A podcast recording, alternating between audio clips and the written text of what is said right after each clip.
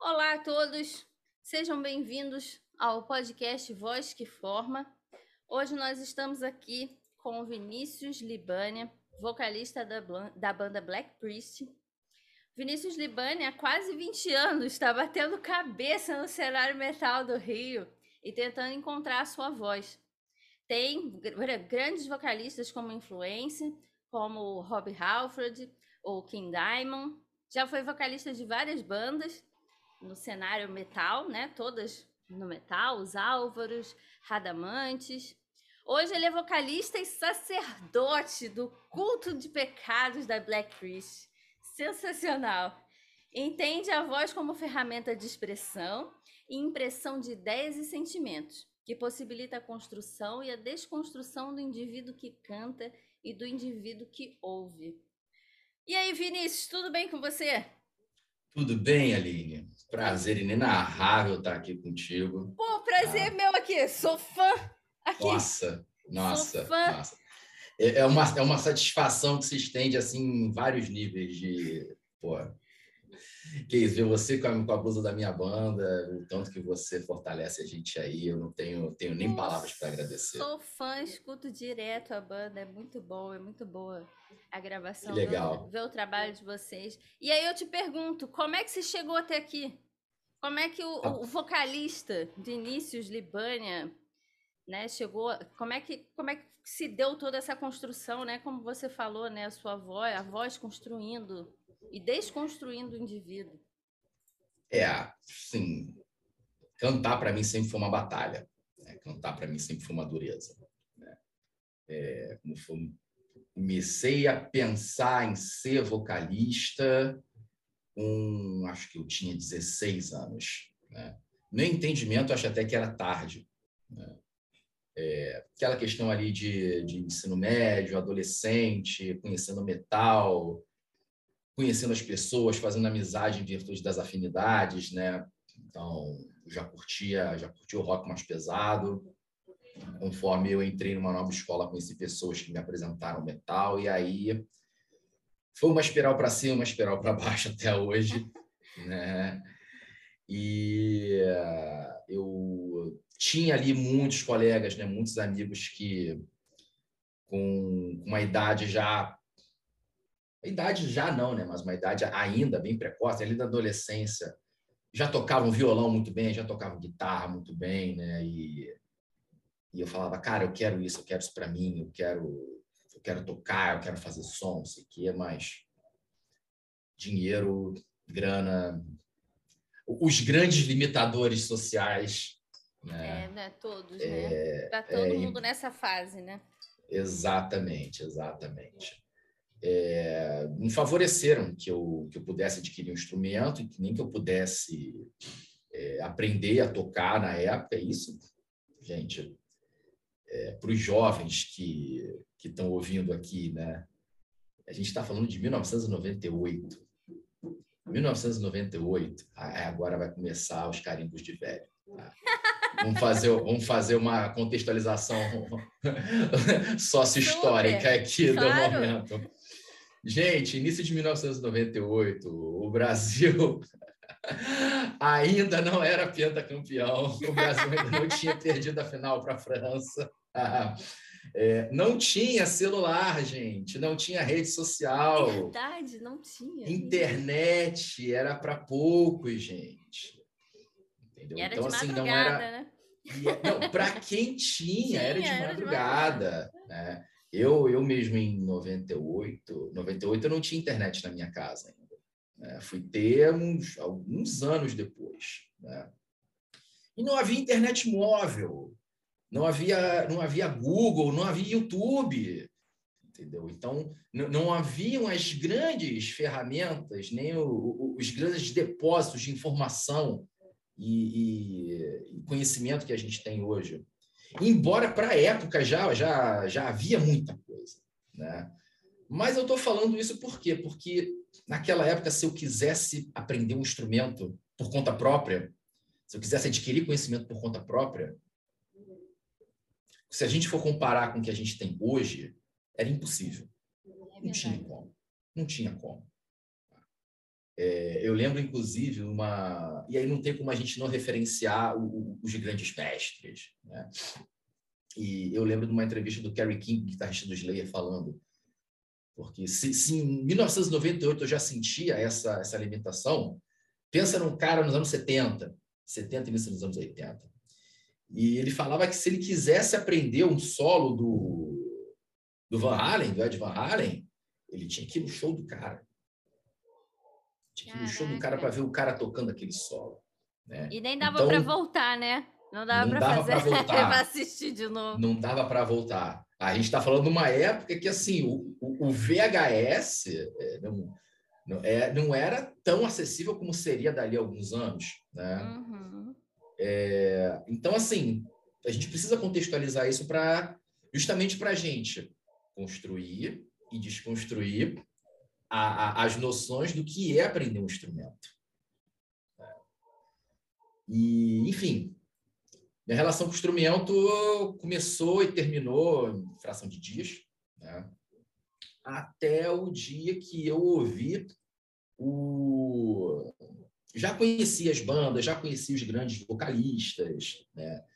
Bruce, Dio, mas o, o estalo que me fez ter a noção de que, caraca, eu tenho um instrumento original de fábrica. Uau!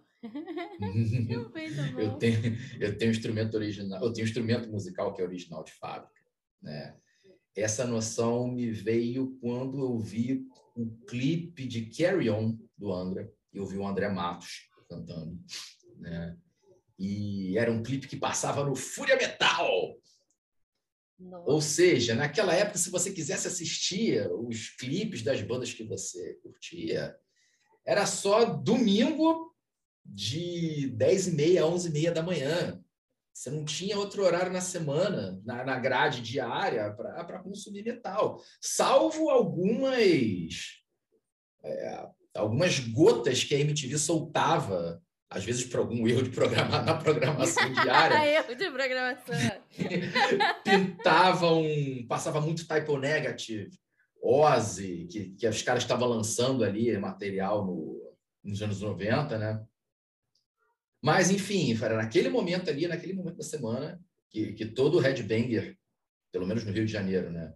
É, parava ali para consumir sua hora semanal de audiovisual no heavy metal.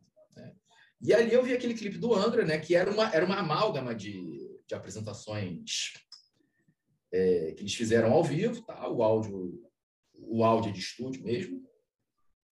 Mas foi quando eu tive estalo, caraca, eu tenho um instrumento que é original de fábrica. Né? E aí eu fui pegar o... Eu já, já ouvia o Angels Cry, já, já, já, já conhecia, já, né? E peguei para ouvir, tentando captar aquilo que eu entendia como nuances, do, aquilo que um, que um moleque de 16 anos que não entendia nada da vida, muito menos do, do mundo da música, né? mas aquilo que eu podia entender como, como, como nuances do instrumento voz, né? e da, da interpretação e do uso que uma pessoa fazia daquilo ali. Né? É, o André Matos, pô, o cara não, não causou, não, não construiu não proporcionou tudo que proporcionou à toa. O cara era um gênio, né? Ele mesmo era um cara que começou a cantar nível profissional já muito cedo, né? Uhum. É, ele tinha talento, ele, ele... essa questão do talento é uma questão muito polêmica. Vamos falar sobre isso depois. É. Porque ele tinha, ele tinha o talento, ele tinha o conhecimento e ele tinha o preparo. Embora depois ele mesmo dissesse que ele, ele achava que tinha preparo, né? Vou me corrigir se eu estiver enganado. Ele, ele, achava que ele tinha preparo, mas depois ele foi se preparar adequadamente para ser o que ele de fato era. Né? É, e... talvez porque ele quisesse mais, né? Sim, e ele e era um cara que sempre atrás. quis mais, né? É, ele, nunca estava satisfeito, né? Aquela questão do, do, do gênio insatisfeito, né? Cara que nunca está satisfeito com aquilo que ele que ele produziu, aquilo que ele criou, ele quer criar mais, ele quer ir além. Né? Uhum. Né? E, enfim, é, um moleque de 16 anos também não ia fazer as reflexões que fez com essas palavras naquela época. Não, mas você fez uma boa leitura de quem era o jovem aos 16 exato, anos. Exato, exato. É, pelo menos tentei fazer. E, e, e, me chamou a atenção na época o quanto, o, o, quanto ele fazia o uso muito mais plástico, muito mais elástico, plástico não, né? muito mais elástico da voz. Né? O, os grandes, né? Bruce, Dio, Halford, é, eles têm aqueles, eles puta vocalistas, os melhores naquilo que se propuseram a fazer. Né? Mas o André Matos ele estava aqui. Em seguida, no, no, verso seguinte, ele já estava com a região em outra voz. Né? Eu não gosto muito de usar esse termo, mas é... até porque hoje, quando a gente entende o, o, a dinâmica dos ajustes vocais, dos esquemas vocais, é... para mim esse termo ele perde um pouco, ele, ele perde o valor daquilo que a gente está fazendo, faz perder o valor daquilo que a gente está fazendo. Né? Mas era um malabarismo, né? Aquilo que muita gente fala, chamam de malabarismo vocal, né? Ir para extremamente agudo, se manter extremamente agudo, descer uma região um pouco menos aguda, mas soltar um drive totalmente rasgado, ir jogando essas nuances, né? É, transpor aquilo ali para apresentação ao vivo, é, aquilo ali mexeu muito comigo. Né? E, em paralelo, teve uma situação que me chamou muita atenção, que eu vi que entre todos os meus amigos, e aí voltando onde eu comecei a minha fala, entre todos os meus amigos não tinha ninguém cantando. Olha, sensacional. Não tinha ninguém que, que tivesse se sensibilizado com o fato de cantar. Ó, eu acho que o, que, o, que o menino de 16 anos só não tinha as palavras, mas o conhecimento. Acho que lá dentro ele já tinha tudo isso aí que você falou. Ele só, só não sabia qual palavra usar, entende? Porque ter toda essa, essa sacação e tipo, pegar como referência um grande vocalista, que, é, que foi o André Matos, né? Ainda é, apesar dele não estar tá entre nós. E ter essa observação de, pô, tá todo mundo comprando um instrumento, pedindo pro pai, pra mãe, ninguém, tá, ninguém canta, né? Uhum. É, pois é, ninguém canta, ninguém canta. Só que nessa época eu também assim, comecei a fazer aula de canto, né? Com, com um cara que, pô, eu tenho, tenho ele em grande conta, que é o Hélio Oliva, vocalista do Nordheim, né? Estiver ouvindo aí, cara, abração. É, foi o cara que, que me tirou do zero em relação a, a, a cantar, né? É, muito do que eu faço hoje em dia ainda é influência dele, né? tanto técnica como pessoal. Né? Só que conforme você aprende a cantar, é, isso é igual a qualquer instrumento. Né? Você começa nos pequenos passos. Né? Então, fundamento de respiração, fundamento de afinação, os vocalizes, e a vocalize até ah, o que eu parto, é o universo de vocalizes né? E mas pô, cara, esse cara canta aqui o rasgado, o, o cantar rasgado, né? Pô, esse cara canta aqui rasgado, como é que a gente faz isso? Cara, isso aí não é para agora. Isso aí não é para agora. Isso aí não é para agora. Ele, ele tinha essa sacação, né? Embora na época não houvesse se tinha algum conhecimento científico a respeito da voz cantada para o rock metal com drive, né? Estava longe de ser difundido aqui, né? Fora a dificuldade de acesso, né? Fora a dificuldade de acesso, né? É, então, aquilo ali na época ele falou, cara, vamos com calma, vamos fazer isso aqui agora. Vamos isso aqui com, com o tempo isso vai aparecer, porque era o que acontecia, né? Com o tempo aparecia com o tempo de fato apareceu. Né? Só que entre esse tempo aparecer, né, é, gerou um período de frustração muito grande, porque ele falava uma coisa que é, falando com a fonoaudióloga agora, falando com a fonoaudióloga, professor de canto, né, profissional da voz. ele falava uma coisa na época que aquilo me chamou a atenção. Ele falava, Vinícius, cantar não é natural. Cantar não é natural. Entenda bem, seu entendimento de 30, 30 anos atrás. 30 anos atrás. É, eita, é, quase 30 eita. anos atrás, é, mas é isso bateu, mesmo. Bateu um outro sentimento aí agora. É, bateu, bateu. Putz, grila. E eram 30 anos em cima de mim agora. Eu acho que eu estou errando conta, mas sim, arredondando dá isso aí. Acho é melhor você é... diminuir para não ter que contar a idade aí. 20, fazer 20, tal. 20, 20. Eu comecei a falar com 20, vou falar com 20. Então. É. E, e ele me fala, na verdade, essa reflexão partiu dele no sentido de que o, se a gente entender a voz como um instrumento, né, e que a arte, enquanto expressão cultural, é, é uma atividade que o homem faz, mas que não está relacionada à sua necessidade de sobrevivência, uhum. né? Uhum. Não então, partindo desse, não diretamente, né? É, partindo desse princípio, né? Ele construiu dentro de mim o entendimento que a voz, não, a voz cantar não é natural para a voz. A voz não foi feita para cantar. Né? É uma habilidade que a gente construiu, né? Em virtude de, de milênios, milhões de anos aí de, de evolução do, da, da, espécie humana. Né? E, em virtude disso, ele plantou a seguinte semente em mim, cara, a voz é um instrumento. A voz, você tem que usar a voz como instrumento. Você tem que pensar a voz como um indivíduo que toca guitarra pensa guitarra. Né? Boa. Isso começou a gerar dentro de mim uma frustração. Né? E eu acho que é a frustração que junta também o fato de eu ser uma pessoa extremamente ansiosa. Tá? Uhum. Eu sou dado a criar expectativas, entendeu? E é, me frustrar não, não, é, não é uma experiência inusitada, é algo relativamente frequente. É, então, eu criava expectativas dentro de mim, em virtude de uma aula maneira que a gente fizesse, e ia tentar cantar aquela música e pum, não chegava, não acontecia e tal. E foram alguns anos naquilo ali. Né? Em paralelo, é, aí por, isso que eu, por isso que eu falei na questão de construção e desconstrução por parte de quem canta e por parte de quem ouve. Uhum. Né?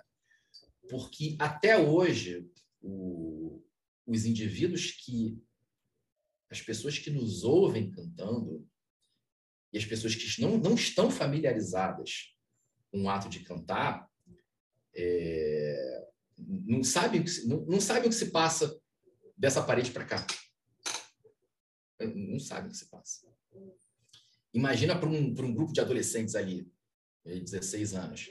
Pô, canta música tal. Uhum. Você acha que consegue cantar, e você até canta bem, mas não canta igual a referência que aquela pessoa tem. Pô, mas isso está horrível, não sei o que, não sei o que, não sei o que lá. Pô, e aí começam os julgamentos, né? Não, tua voz é boa para isso, tua voz não é boa para aquilo. E são julgamentos, são, são, são frases que, inclusive, a gente já. Eu já ouvi de alguns professores de canto também. Uhum, né? construção de crenças, né? Exata, construção de crenças. Sua voz é boa para isso, você tem que cantar isso aqui, você não, não canta isso aqui que não vai rolar, não canta isso aqui que não vai ficar bom, e você fica né? Por isso que levaram anos, tá? É... Conheço N pessoas que eu vi assim, a, a cena da época, né? Vamos avançar aí uns, uns 5, 10 anos aí à frente, né? Que é quando as bandas, a, a cena metal no Rio de Janeiro começou a se consolidar, né? Criou uma cena é, prog, power, melódico, com som grave pra caramba, vocalistas olímpicos no Rio de Janeiro. Né? Uhum. Né? É, foi uma época muito boa para o metal carioca. Né? Infelizmente, pouquíssimas bandas daquela época estão aí até hoje. Né? A gente entende que. É por isso que eu falo: o pessoal vê o glamour, o pessoal não vê a vida real. Né? E, é, só vem o eu... trabalho pronto, né? E, só vem o trabalho pronto, exato. E só vê quem consome, né? O, o, estilo, né? Que não é tão. Ele não é tão difundido, né? Pelas exato. grandes mídias, né? Exato. E, e aí eu vi aqueles caras já cantando pra caramba, chegava, encarava um show pá, ali, oito, dez músicas, né? E nessa época eu já estava com uma, alguma experiência já de banda, né? Já tinha feito alguns shows e subir no palco para mim era maravilhoso até a metade do show. Olha.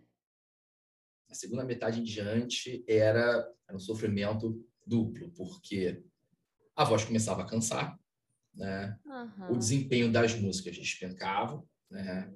Vinha o cansaço e a dor que, que já vinha, que vinha na primeira música, se acentua, se, se alivia um pouco ali até a metade do show, mas depois da metade ela começa a crescer e você não começa mais a suportar.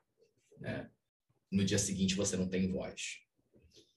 E eu começava a fazer esse contraponto entre mim e o pessoal que, que eu via cantando. Né? Uhum. E ali começa a frustração, começa outra frustração. Entendeu? A questão foi, cara, eu tenho que construir alguma coisa em cima dessas frustrações, entendeu? Tipo, se esses caras estão aí fazendo, cara, eu tenho que fazer também. Entendeu? E aí eu parei de fazer aula. Parei de fazer aula. Sensacional. Aí a gente vai totalmente contra a corrente, né? A eu gente... tomei a decisão, eu tomei a decisão mais certa no momento. Eu parei de fazer aula.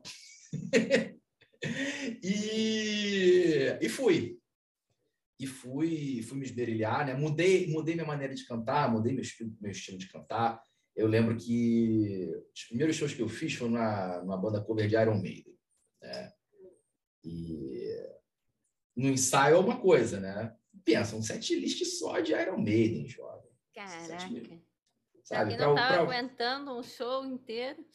É, não, mas aí, aí é que tá. É, na verdade, eu avancei um pouco a história. Essa, ah, esse, entendi. Esse, essa banda Iron Maiden, ela acontece ali meses antes de eu, de eu ter essa sacação de frustração. Aham, entendi. E começa ali um set de 12 músicas do Maiden. As primeiras cinco músicas, pô, matadoras, né? Ficaram excelentes. A metade, a metade do show era esses high. Eu tenho trauma de esses high até hoje. Eu evito cantar esses high até hoje, jovem. Canta aí pra não, gente um pedacinho. Tá zoando. Nunca será, jovem. Nunca será. É, porque foi cantando esses high que eu tava vindo super bem nela e, e, eu sempre tinha isso na minha cabeça. Caraca, é a música mais difícil do Maiden. Para mim, é, é, era e ainda é a música mais difícil de cantar a parte disso. É... E, pô, eu tava cantando ela na moral, aí veio o solo, né? O solo você dá aquela descansada, dá aquela agitada. Voltei para cantar a música. Jump Mama! Eu não conseguia nem verbalizar. Sabe? Não, não ia. Entendeu? Não ia. É... E assim, ainda existe hoje. É, é, algo que eu busco tirar de mim. Eu, não digo tirar porque não dá para tirar por completo, faz parte de mim, né? Mas é, é, é, algo que eu vou buscando minimizar, né? Que é o fato de eu ter que usar todo o meu corpo para cantar, né? É... Isso era um pilar que eu tinha naquela época, entendeu? Cara, o seu corpo, eu ouvi isso de algumas pessoas, né? O seu corpo interfere na sua voz, então você tem que usar o seu corpo para para cantar bem, para se expressar, para causar impressão na galera. Pô, beleza, vai fazer isso com a jaqueta de couro, vai fazer isso de bota, quanto, é, quanto tempo você aguenta? Entendeu? Vai fazer isso assim. É, vestido assim. de assim, trajado de uma profusão de panos pretos, quanto tempo você aguenta? No Rio de Janeiro. no Rio de Janeiro, num palco de 3 por 2 que é um palco grande para os padrões do underground carioca. Entendeu? Enfim, chegou esses high e acabou o show para mim. Ainda tinha umas quatro músicas para cantar. Né? E foi inevitável sair da banda naquele momento, fiz só esse show com a banda. Eu não quis continuar, eles mesmo não quiseram que eu continuasse também. Né? Enfim. E ali eu comecei a mudar meu direcionamento, né? Uhum. Foi quando eu descobri o drive. Foi quando eu descobri o Drive. O, o Drive. O Drive. porque eu descobri, porque o eu descobri grave o... e o drive, né? O É. grave e o drive. Exato. foi quando eu descobri. E engraçado que foi uma, foi uma nuance interessante para a época, porque eu descobri o, dri o drive. Agora começa a me enrolar com os termos. Eu descobri o drive numa época que eu conheci, passei a, a conheci um vocalista que não usava drive para cantar, mas cantava grave, que era o Messiah Marcolin, né? vocalista do Kendall, mas é um cara que eu tenho, porra, em altíssima conta. É, ele tinha uma abordagem totalmente operística, né? Estava longe de meter os falsetes, os agudões, que são os clássicos do metal. Né? Usava pouquíssimo drive, usava. Na verdade, a gente, a gente articula muito a questão da agressividade. Né? Tipo, não tem como ser um, um- um vocalista de metal sem você soar agressivo. Tá? Era o que eu achava Uhum. até, até vir o Ghost. Ah, é verdade. Ghost, Ghost provou que é possível ser vocalista de metal sem ser agressivo. Né? Mas naquela época, Também aquele vocalista pequenininho, magrinho, para ser agressivo, nem, nem fisicamente, né? A gente consegue, convence, né? Só com a, com a fantasia, né? Com a, é, com a, com a vestimenta, roupagem, Com a né? roupagem. Embora, personagem. embora o, o- embora o Dio fosse pequenininho, mas esse bobear era menor do que ele. Mas, ele tem, Aí- mas o, cara, o cara do Ghost tem uma fisionomia bem, bem delicada, né? O Dio não. O Dio Hum. já tinha uma, Sim, sim, é a questão do umas caretas, né? é, o conjunto, né? Isso, conjunto, isso To- que eu tô querendo dizer. Todos os elementos que compõem o artista. Exatamente. É. E, e eu percebi, vendo o Messiah cantar, que, tipo assim, ele era agressivo. Naquela época, você não, não, não tinha como ser agressivo sem ter drive na voz. Uhum. E eu vi que ele, ele conseguia ser agressivo, ele conseguia ser impactante, né? Sem ter o drive. E foi aí que eu percebi essa. Foi aí que se, que se desconstruiu e se construiu um novo conceito dentro de mim. A questão não era agressividade, a questão era impacto. Hum, interessante. Por isso que impacto é, é- é uma palavra que, eu- que eu sempre uso em, em tudo que, que, que eu produzo hoje para Black Priest e em tudo que eu contribuo para que a Black Priest eh, produza. Né? É impacto, entendeu? Uhum. Você não, não necessariamente agressividade, mas o, o impacto. Né? O que, que é o impacto? O impacto é, é o choque, é o assombro, é o, é o inesperado, é aquilo que você não não está contando que vai acontecer, Uhum. entendeu? É, isso não se constrói só com a voz, se Não, constrói com, verdade. com N coisas, né? E você vai hoje em dia ainda ainda faço isso de uma maneira bem é, fugiu a palavra não era a palavra que eu queria usar não mas de uma maneira bem inconsciente tá? vou jogando os elementos vou jogando os elementos belo dia alguém me perguntou pô por que que você usa um chapéu de cowboy para cantar eu gosto simples ah, não tem nada a ver com metal tranquilo, não tem a ver para você. Para mim também não tem a ver, não conheço ninguém que cante metal. Eu já vi um ou outro, o Warren Day usava um chapeuzinho de americaninha, assim, australiano, sei lá. É... Mas, cara, eu uso, eu gosto, é o que eu quero fazer. Mas eu não acho legal. Valeu. Entendeu? Uhum. É... No final do show da Black Priest, todo mundo querendo tirar foto com Black Priest. Com certeza. entendeu? É, e, então, essa, essas nuances, né, esses elementos, essa questão do impacto, né, depois a descoberta do drive, né, e aí aquela calibração ali do ponto em que dói, não dói, o ponto que faz certo, não faz certo. Pô, tô fazendo certo ou não tô? Caraca, procurei N professores de canto na época, e aí já, com mais idade, né? Cara, não vou te ensinar isso aí, não sem ensinar isso aí, não. Aí procura outro, não, olha só, a referência para o drive é uma sensação que você tem no tórax aqui, ó, bem aqui na parte de baixo do externo. Na hora que você soltar o drive, você vai perceber que você vai sentir ele aqui. Quando você sentir ele aqui, que vai estar certo. Caraca, conseguia.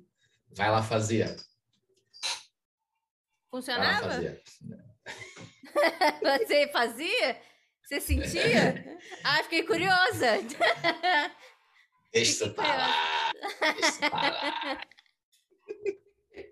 olha, o, olha o drive onde é que tá hoje, ó. Deixa pra lá, deixa pra lá. e, e, também, tem, também tem isso, né? E, e eu, eu, ouço isso de, de amigos meus é, até hoje, né? Essa questão do drive. É, às vezes me ouve cantando assim ao vivo. Mas, pô, cara, mas tu tá, tu tá, tá usando a garganta para fazer isso aí. Ué, vou usar o quê? vou usar o quê? Vou, se, não, se não é usar a garganta, é para usar o quê? Aí, não, não tem resposta para a minha não pergunta. Não tem, né? Não tem. Não tem, não tem. Só que hoje, como a gente tem conhecimento, a gente tem que sentar, investir ali 5, 10 minutos para explicar, que eu tenho a laringe, eu tenho as estruturas paralaringes, eu tenho os músculos que envolvem a laringe, eu tenho uma série de ajustes vocais que favorecem, desfavorecem o drive, favorecem alguns elementos, desfavorecem outros, e que é um jogo de esquemas de ajustes vocais que você faz ali para fazer um verso, às vezes você usa quatro, cinco ajustes vocais diferentes, exagerando, obviamente. Sim, sim. É possível. É, então você abre um horizonte né, na, na cabeça da pessoa que não sabe o que acontece daqui para cá. Uhum. E aí, por isso que eu falei lá atrás, né, dando o exemplo do André Matos, né, a questão do, do talento, do conhecimento e do preparo. Então, é isso que para cantar hoje com impacto, sem ter essas três questões, eu, pelo menos, não, não, não consigo caminhar. Uhum. Você concorda que o talento, inclusive, veio do conhecimento e do preparo, né?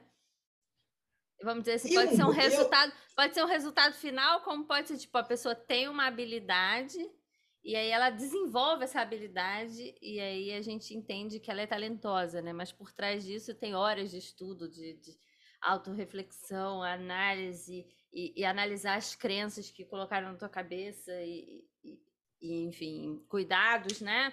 Cuidados. Uhum. Você, você não falou, mas, tipo, a gente tem.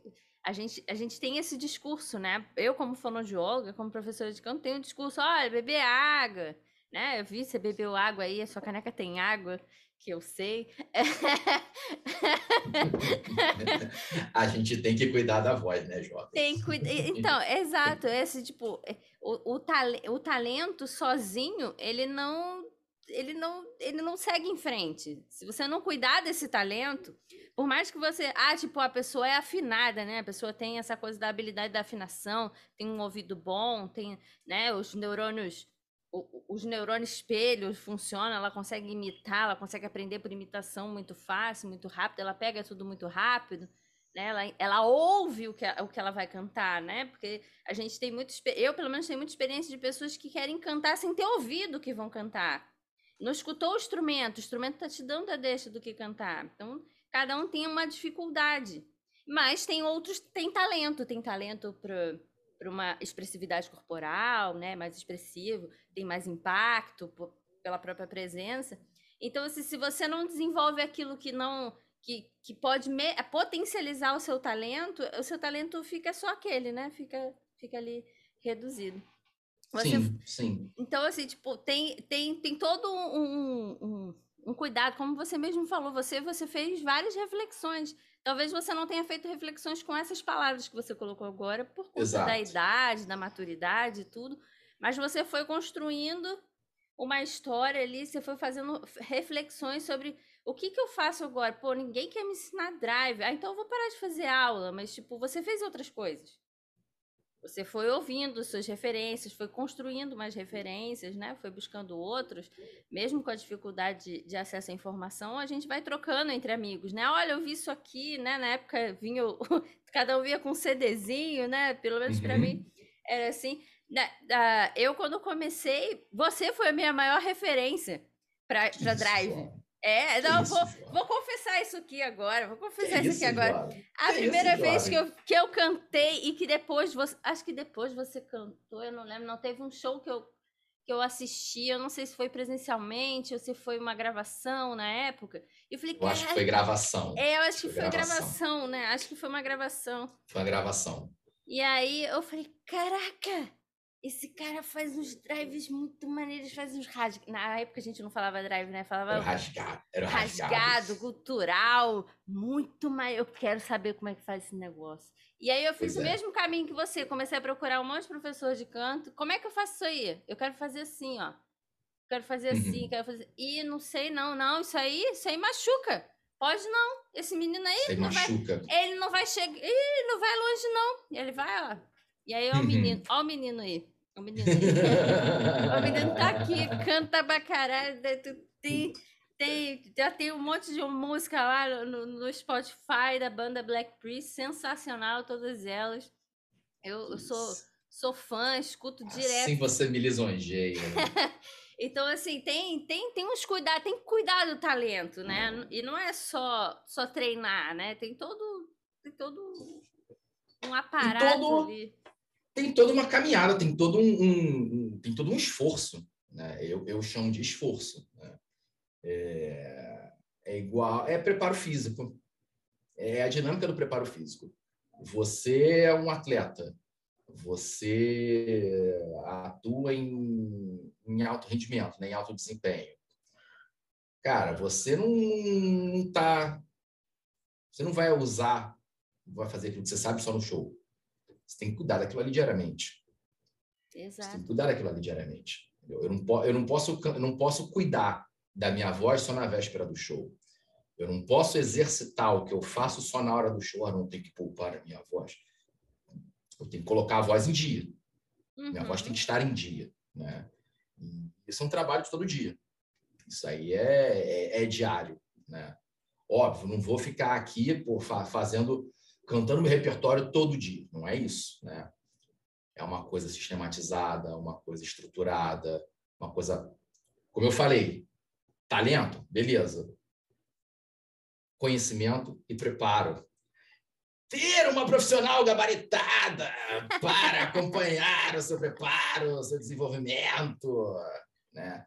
Ter uma fonoaudióloga capacitada, gabaritada, com conhecimento, com conhecimento não só da voz, mas também daquilo que você faz, daquilo que você se propõe a fazer, daquilo que é o objeto da sua arte. Né?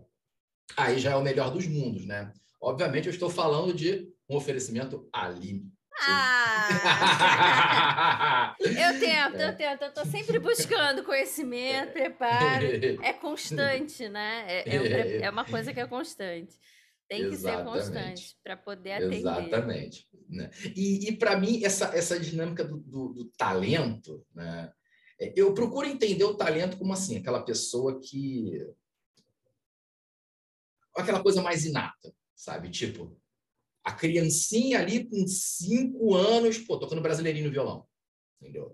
Ouviu aquilo ali uma vez, os neurônios se alvoroçaram em cima daquilo ali, conseguiram transpor aquilo ali para a musculatura da criança, entendeu? Coordenação uhum. motora, e a criança, a fração de segundo, tum, tocou. Talento para mim é isso. É a maneira como, o, como, o, como você absorve um conhecimento, né? E assimila ele muito rápido e, e transfere ele para a prática muito facilmente. Né? É, uhum. Talento, para mim, é essa dinâmica de tempo. Essa dinâmica de tempo de absorção de conhecimento até transposição daquilo que você está fazendo.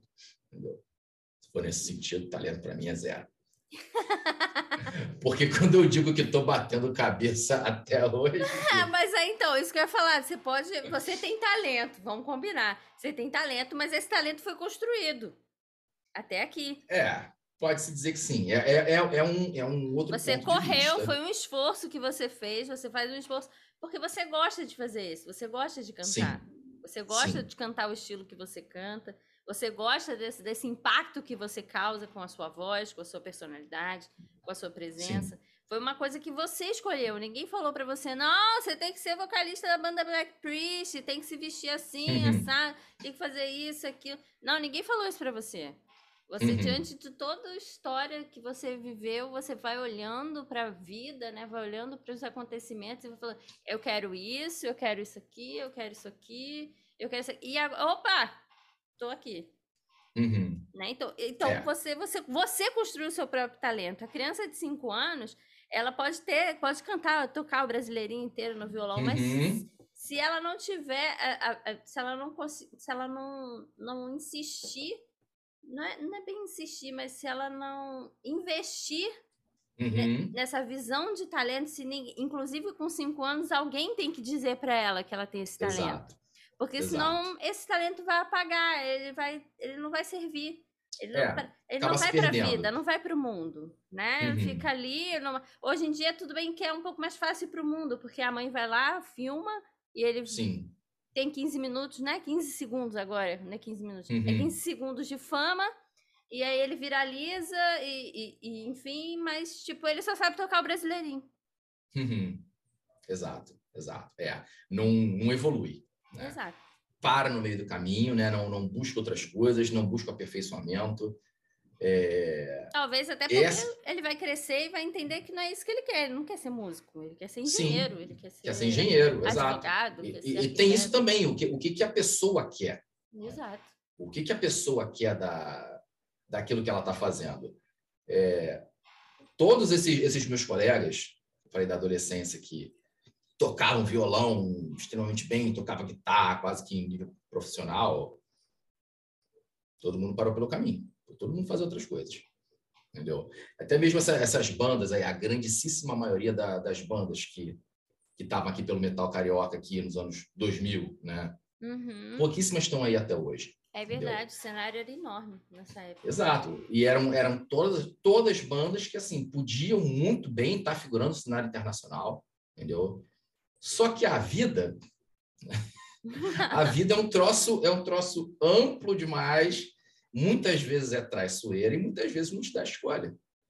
Uhum. Eu sou uma pessoa extremamente eh, agradecida ao universo eh, pelo fato de, de hoje poder ter é, tempo e disposição para me dedicar a Black Priest? Para me dedicar ao canto, né?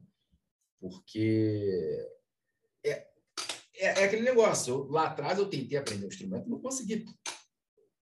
Entendeu? Podia ter desistido de tudo. Podia não estar aqui hoje. Entendeu? É, e foi uma escolha que eu fiz e desfiz várias vezes, porque a gente está falando aí de, de, mais de 20 anos, né? É, eu podia não estar aqui hoje, entendeu? E, e muitas vezes, quando, quando falar artista no sentido bem amplo, tá? Não estou falando dos famosos, estou falando uhum. de todo mundo que se dispõe a se expressar artisticamente, né? É... A gente vê muitas pessoas falando, pô, mas o camarada podia estar tá ali, podia estar tá fazendo isso, podia estar tá famoso pra caramba, pô, como é que não está famoso? Pô, a vida tem que combinar com o cara. O cara tá ali fazendo a parte dele, entendeu? A parte dele é essencial? É. Se ele não tiver com a parte dele em dia, nada vai acontecer. Entendeu? Sim, fica Mas mais ele difícil pode... ainda, né? Quantas pessoas, Aline, você conhece, eu conheço, quantas pessoas a gente vê por aí com... que, que tem os três pilares em dia, né? Talento, conhecimento, preparo, e não estão aí, entendeu? Por quê? Porque, infelizmente, a vida não chegou para o cara e falou: Ó, oh, vou chegar junto contigo, entendeu? É, isso aí é, é, algo que, o, infelizmente, o artista não pode não, não pode deixar de lado, né? É, é possível. Ele tem a possibilidade de. Se ele não tem, ele tem a condição de fazer a escolha para. Uhum. É, não, é, é, é, importante até frisar que esse não é o seu único trabalho, né? Não, é, não é. é. tipo, é, você faz porque você gosta mesmo, né? Você fez uma, Sim. mas você tem um outro trabalho, um trabalho que né, te, te dá subsídios, inclusive para manter esse outro trabalho, trabalho artístico, né? Com certeza. Com certeza. O cenário, o cenário musical que você que você trabalha, que você atua, não é um cenário que no Rio de Janeiro ele tem grande visibilidade, né? Não só no Rio de Janeiro, né? No, uhum. no Brasil inteiro ele não tem grande né, visibilidade. De, de, uma maneira geral, não tem, né?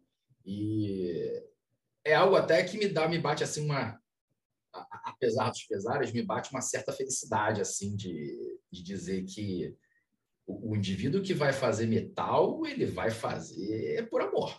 Não vai é, fazer é, por dinheiro. gosta mesmo, né? Gosta, do, gosta mesmo. De música, gosta do, da arte. Porque né? gosta daquilo ali, porque ele sabe que se, se o dinheiro pintar, é, cara, é, é raro, uhum. entendeu? E para viver somente daquilo ali, quantas bandas no Brasil a gente a gente vê aí que vivem de única e exclusivamente da banda, entendeu? São poucas.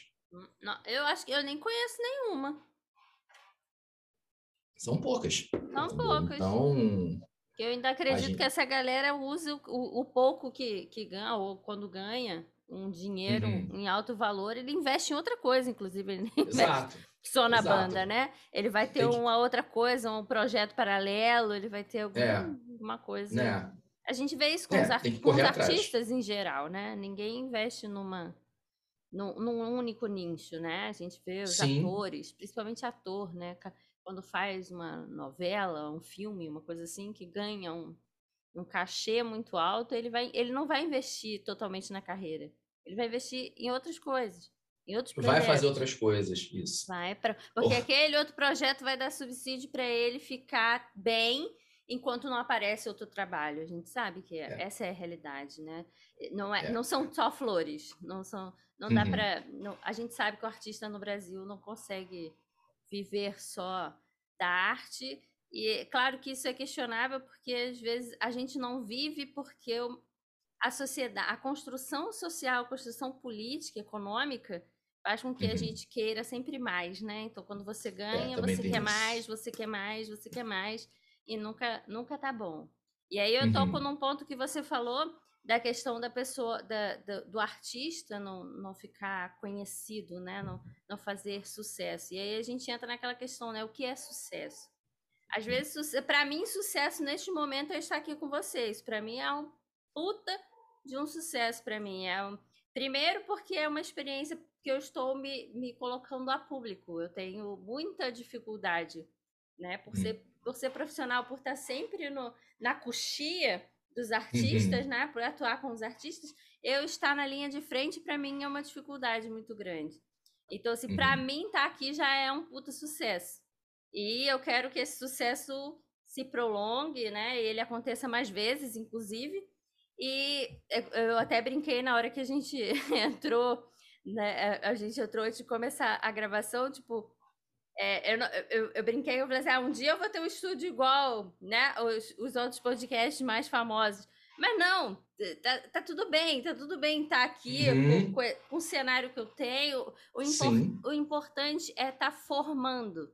Sim. Formando pessoas através da nossa fala, através da nossa experiência. Uhum. E claro, a gente, a gente não está com a verdade absoluta, né? A gente está falando uhum. daquilo que dói na gente, naquilo que a gente sente, naquilo que a gente viveu e quem sabe isso sirva como uma, uma é, como uma, um ensinamento, né? Como uma uhum. oportunidade uhum. para outras pessoas verem, ó, oh, tá vendo? É difícil mesmo. Ó, oh, tá, por mais difícil que seja, o cara gosta, o cara ama.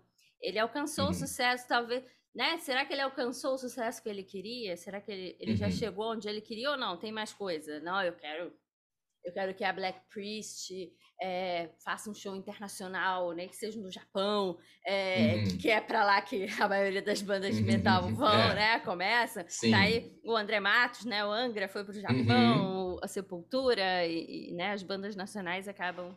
Os artistas brasileiros muitas vezes fazem mais sucesso lá fora do que aqui, né?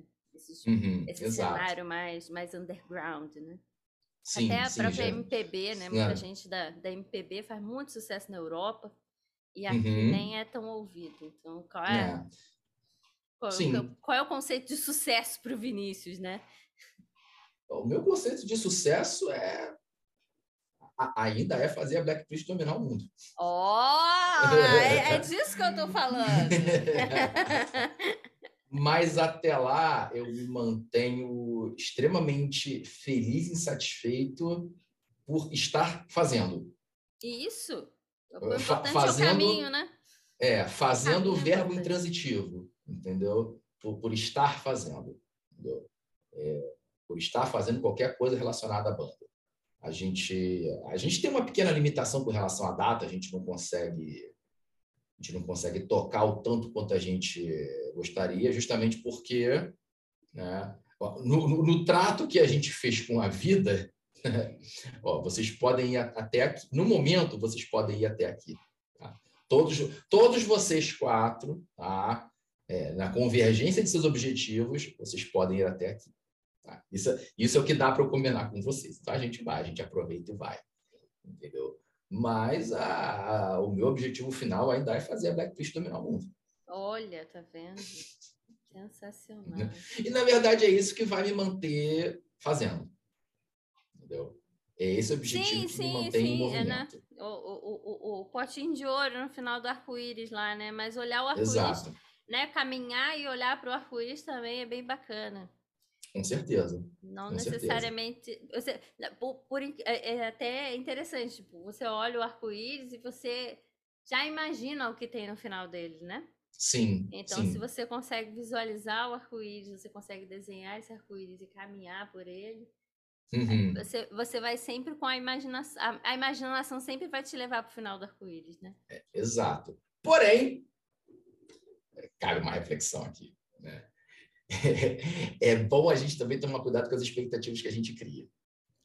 É, é verdade. E aí, e aí é mais uma vez o, o Vinícius altamente ansioso e frustrado falando. Mas porque justamente determinadas expectativas que a gente cria, né, a gente tem que entender que você tem que fazer, tem que caminhar né, para chegar lá. Né? É, como, é como um amigo meu fala, não, eu, determinada coisa está no seu caminho. Beleza, está no seu caminho, mas o seu caminho não é uma esteira, não é uma esteira de aeroporto. Você tem que andar passo a passo, tem Boa. que pular as pedras, né, para chegar até onde determinada situação se encontra. Uhum. Então é por isso que, eu, que a gente está sempre fazendo, né? É... E aí não tem como não, não falar desse fazer sem, é, sem mencionar a pandemia. Porque ah, se não fosse a pandemia, a gente não estaria, a gente poderia estar fazendo o que estamos fazendo hoje. Não fosse a pandemia, até que poderia. Mas estamos aqui hoje por causa da pandemia. Uhum. Entendeu? É, a nossa banda ela era predominantemente cover, Black Priest, a ideia óbvia, porque a gente só fazia cover de Black Sabbath e Judas Priest, né? E a gente tinha um repertório, cara, eram, eram duas horas de Black Sabbath e Judas Priest. Era, era chão, era chão. Pense, duas horas de mas, o, mas... Ozzy, Rob Halford Dio, para você Nossa. cantar. E aí o menino, o menino não morria mais no meio do show, não, né, gente? Olha, morrer. Defina morrer. morrer, né? Defina morrer. morrer, morrer, não morria, né? Mas assim, você faz sacrifícios ao longo da trajetória, tá? Sacrifícios tanto de é, entrega, né? Aquilo que você se entrega para para atingir determinadas coisas, como também sacrifício de abrir mão. Então, você investe mais algumas coisas e você abre mão de outras. Né? A, a, vida é assim. Entendeu? Uhum. O meio termo consiste no equilíbrio entre essas duas questões. Então, um repertório onde você tem Ozzy, e aí, quando eu falo de Ozzy, eu estou falando Ozzy na época do Judas Priest, perdão, na época do Black Sabbath, né? Cantando Saba Bloody Saba, cantando as músicas em que a voz dele está lá em cima, né? E você vai fazer um show, um set list, você tem que lidar com o quê? A expectativa de quem está ouvindo. Hum, isso é interessante. E isso vai pautar a sua performance. Hum. Porque as pessoas estão ali para ver um show de uma banda cover de Black Sabbath dos Priest. É, e aí, encara o desafio? Sim ou não? Aí é o RPG da vida. Sim ou não? É. E aí você toca o barco. E a gente até que estava tocando o barco relativamente bem, obrigado, né? Até que a pandemia veio e tum, acabou. A casa caiu. Ninguém mais toca, ninguém mais sai de casa, lockdown, gente doente, gente morrendo. Eu perdi, perdi algumas pessoas por conta da Covid. Né? E, e aí, o que a gente faz? A gente para? Não, a gente não quer parar. A banda era importante para todo mundo. Era uma banda cover, mas era importante para todo mundo. Cara, trouxe uma música aqui. Pá. Belo dia no WhatsApp, cai uma música completa ali. Pomba. Pomba, como assim? E agora? E aí, peraí que eu vou botar a voz nisso aqui. E aí, a voz, WhatsApp, porque até então o, o e-commerce, isso a gente está falando no início da pandemia, né? O e-commerce não tinha ainda se, se, é, se, se desenvolvido tão rápido quanto se desenvolveu, né? Mas ainda não, eu não conseguia comprar as coisas para chegar aqui dali a dois dias e, e gravar. Eu queria dar vazão àquilo ali. Então, o que eu fiz? Eu peguei o celular, WhatsApp. Peraí que eu vou gravar aqui. Aí botava a música no computador, colava aqui. Isso para gravar a ideia, né? O ato de compor na raça. Né? o ato de compor na raça. E botei uma voz. Tanto, tanto, tanto, tanto que, tanto que. Isso é polêmico. A... Quando a gente gravou, quando a gente lançou o nosso segundo single, que foi Truth and Obsession, né? a, a, versão inicial ainda, não é, não é a versão que foi para o EP. Né? É, a, a, gente gravou também por quê? Porque a gente queria fazer. A gente não queria deixar de fazer, a gente não queria ficar parado. Né? Uhum. E quando a gente gravou, a gente gravou uma, eu gravei uma guia inicial, né, pelo WhatsApp, para a gente poder se inteirar na música, né? E na hora de gravar, a Vera, né, o determinado trecho da música, na gravação a Vera, não ficou tão bom quanto o trecho que tinha ficado no Zap. Sensacional. E o trecho do áudio do Zap é o que foi para a versão versão final da música demo ainda, né? Mas o que colou ali, até porque ela ficou com, com uma nuance assim meio meio off-white, sabe? Uma coisa assim meio retrô, né? Que, que ornou muito bem com a proposta da música, né? E, assim, do limão você vai tirando a limonada, né? E, e com isso a gente fez uma música, não ficamos satisfeitos com uma, fizemos outra, e aí não ficamos satisfeitos com outra. Fizemos o clipe da primeira, totalmente home home video, né? Mas a gente usou bastante chroma key, a gente, a gente lançou mão daquilo que a gente podia. Né? É, não ficamos satisfeitos, fizemos o clipe da segunda, não ficamos satisfeitos, conforme a, a pandemia afrouxou um pouco, as coisas começaram a abrir. Fomos para o estúdio, não tínhamos mais um baterista, mas isso não foi impedimento para que a gente gravasse a música, porque o nosso produtor, Franklin Vilaça, abração para o Franklin, foi quem tocou a bateria para a gente nessa, nessa gravação, né? Então, assim, existia uma prerrogativa, por menor que fosse, para a gente fazer o que a gente queria, a gente lançava a mão, a gente aproveitava. Uhum. E isso era melhor do que não fazer. Sim. Isso era melhor do que não ter nada, entendeu? E é nessa que a gente foi até agora, entendeu? Mas Fizemos? cara, próxima produção tem que ser melhor. Beleza, fizemos? O próximo tem que ser melhor. E daí por diante. Entendeu? Investindo sempre na qualidade daquilo que a gente faz. Entendeu? E esse, assim, é, é, é, um dos principais pilares de produção da, da Black Priest, a qualidade. Uhum. Então a pandemia trouxe a oportunidade da, da composição, né? Porque se você Sim. se não tivesse a pandemia, seria um show atrás do outro, ninguém teria cabeça, tempo para compor, né? Por mais Exato. que as ideias pudessem fervilhar na cabeça, não tinha tempo para botar elas no, num áudio do WhatsApp, por exemplo. Pois é. é. Pois é. E, e, essa experiência da pandemia, ela ainda me abriu a, a percepção para uma outra situação, que, os inusitados, né, da pandemia, né? A gente começou a, a, a compor a Cult of Sims, né? E eu pensei, cara, a, pô, tem uma voz aqui nesse verso aqui que se eu fizesse ia ficar sensacional. Deixa eu fazer aqui. E fazia, ficava horrível. não consigo fazer isso.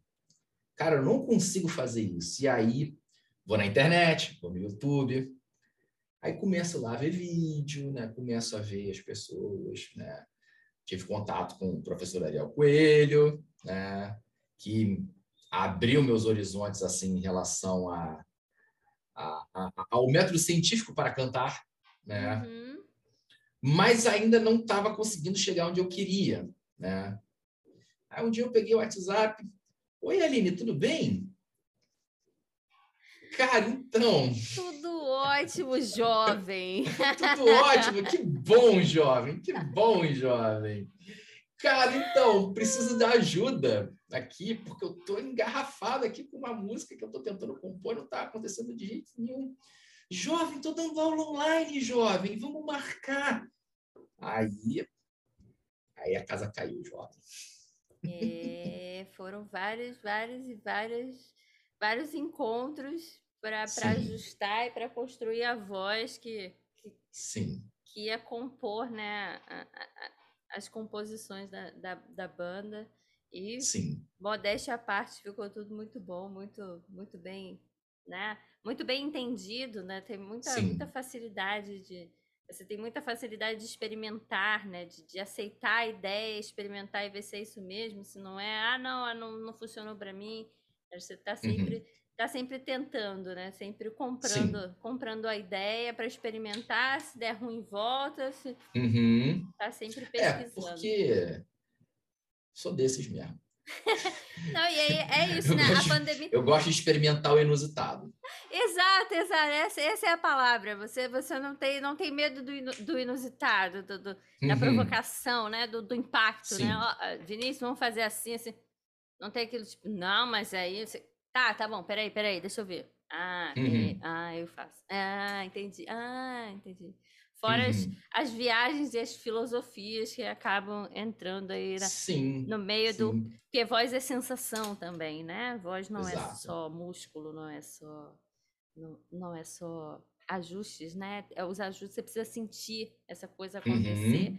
E aí isso sim. às vezes traz palavras, né? Traz, traz nomes para aquela sensação e a gente trabalha em cima daquele nome. Não, sabe aquela, aquela sensação?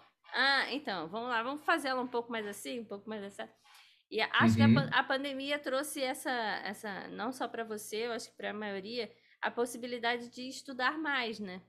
Sim. De, de construir com mais cuidado, né? Não que não uhum. tivesse cuidado, mas a gente teve mais tempo para cuidar das construções, né? Sim. Quem, soube aproveitar, né, a oportunidade, teve mais tempo para para uhum. construir aquilo ali. E a construção da, das músicas da Black Priest eu recomendo a todo mundo. Aí lá no Spotify, nas várias plataformas que eles estão Estamos lá. em todas as plataformas. É. Exatamente. Lá vai lá no Instagram, que o Instagram direciona para as plataformas e tudo. É, é, muito, muito, muito legal. E aí eu te pergunto, é, quais foram as referências para a construção da, da voz? Para então, essas gravações autorais, né? Então, é... eu gosto muito dos extremos. Tá? É... E em dado momento eu percebi também que, que, o meio termo não deixa de ser um extremo. Porque se eu, se eu ou estou cantando muito agudo, né? e em dado momento eu quero chamar atenção e cantar muito grave, eu também consigo entender que se eu quiser chamar atenção, ou eu tô lá, ou eu tô cá, mas uma hora eu tô no meio. Entendeu? Então, na verdade, eu acabo tendo que pegar pegar o espectro completo da voz. Isso é um desafio para pouquíssimos, né? Mas ainda assim foi onde eu quis, foi onde eu quis investir, né? É, e aí, mais uma vez, eu tenho que voltar lá para quando eu tinha 15, 16 anos de idade, né? Que foi quando eu comecei a ouvir King Diamond. King Diamond. E, e King Diamond, assim, sou extremamente fã, né? E é, é, é um cara, é uma banda, é um artista que ou as pessoas que gostam idolatram e as pessoas que não gostam têm ojeriza, né? Todo respeito, mas é aquele cara que de fato, né? É 880, né? E, e imagina um, um moleque de 16 anos conhecendo heavy metal, começa a ouvir King Diamond. Que notas são aqui? Em, em que oitavas a gente está ali? Entendeu? É, e me chamava atenção por conta do impacto, né? por conta do alcance, por conta da roupagem, por conta do, do, do pacote completo. Né? Mas, acima de tudo, é, ele, ouvir Kindamo naquela época e continuar ouvindo até hoje me familiarizou com aquela região. Uhum. Entendeu? Me familiarizou com aquela região. É, então, eu acho que antes de você cantar bem, acho que você tem que ouvir bem. Boa, concordo. Né? Você tem que ouvir bem, pra, justamente para você construir a referência adequada dentro de você e você conseguir fazer o que você quer com qualidade. Uhum. Entendeu? É, mas, mas para o que eu faço hoje, é, King Diamond acaba sendo uma, uma referência mais tardia, porque veio, veio até por acidente. Né? A principal referência que eu tinha era Rob Halford. Né? Pô, banda de Judas Priest, pô, como é que eu não vou ter Rob Halford como referência?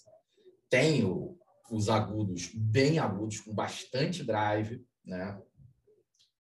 É, e conforme a gente começou a produzir o nosso som, e eu estava imbuído daquilo, estava imbuído daquela referência, Rob Halford, as pessoas começaram a ouvir, e, não sei se é, não sei se levadas também pela, pela aparência, caraca, isso está muito King Diamond, caraca, isso está muito Merciful Fate, ué, aquilo eh, chocou, porque não era a referência que eu tinha na hora de fazer, entendeu? Oh, pô, peraí, deixa eu tentar lançar o Merciful Fate aqui então, né? Foi quando a gente fez Dying Again. Uhum. Se, se, eu disser que King Diamond não é uma influência para o refrão de Dying Again, eu, eu vou estar tá mentindo para mim e para o universo inteiro. Né? Mas as influências elas, elas entram na hora da construção, entendeu? É, esse meio termo, antes do meio termo também, o grave, né? Messiah Marcolin, ele me deu, ele ouvi-lo cantar, embora ele, embora ele não seja uma referência de voz grave, porque ele está longe de ser um Peter Steele, né? Não é aquela coisa assim, baixona pra caraca. Não. Mas ele, ele foge do estereótipo do, do, do, agudo, ele foge do estereótipo do, do vocalista de metal, né? Então, ele me deu essa noção de, de, de corpo, de, de, robustez, de solidez da voz, entendeu?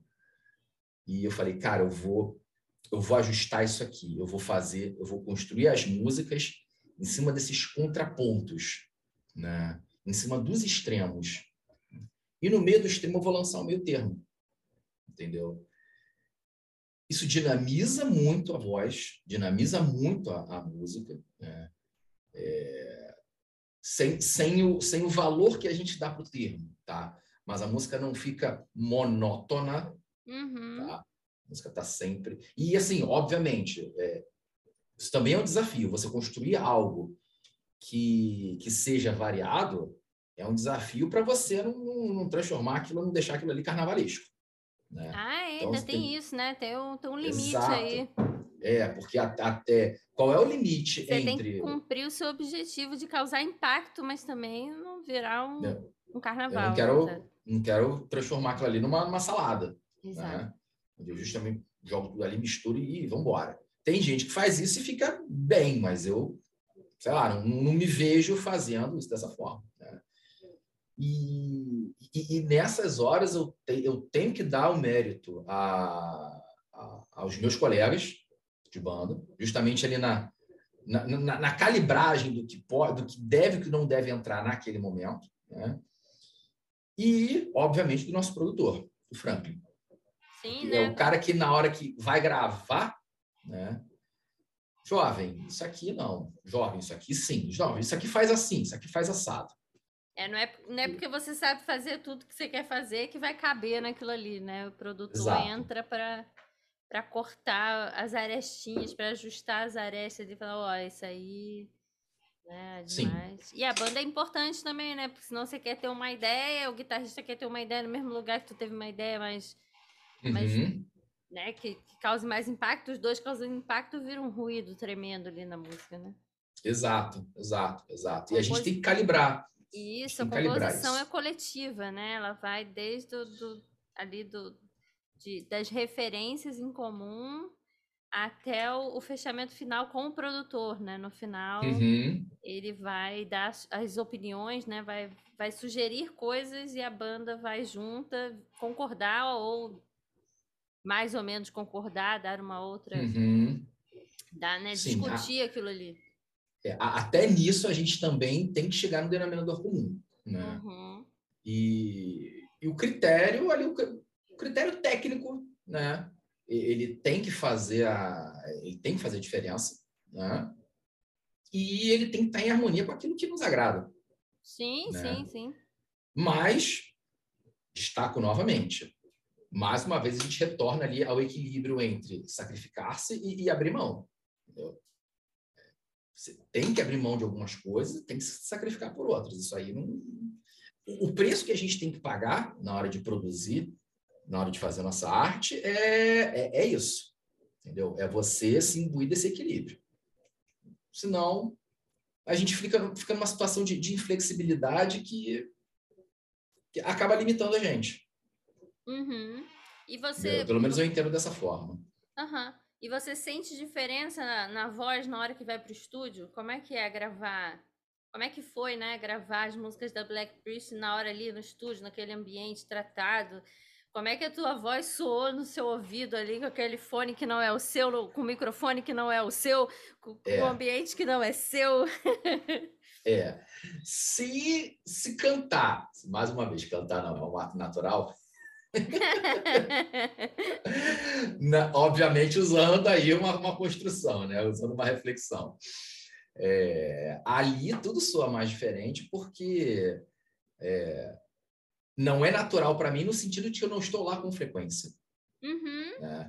Não, não é, É, o local né? onde eu ouço É nesse minha voz sentido, com ó. frequência. Você tem um microfone bacana aí, que é, de certa forma, é um microfone, né, de, de estúdio, mas Uhum. o, o ambiente é diferente no ambiente de estúdio. Fora Total. o compromisso que tem, né, aque- aquele negócio, né, tempo, tempo dentro do estúdio é dinheiro, né, você tem um, um prazo ali para para gravar, tem que dar tudo certo, tem que um take, Sim. dois takes, três takes, como é que, como é que é lidar com isso?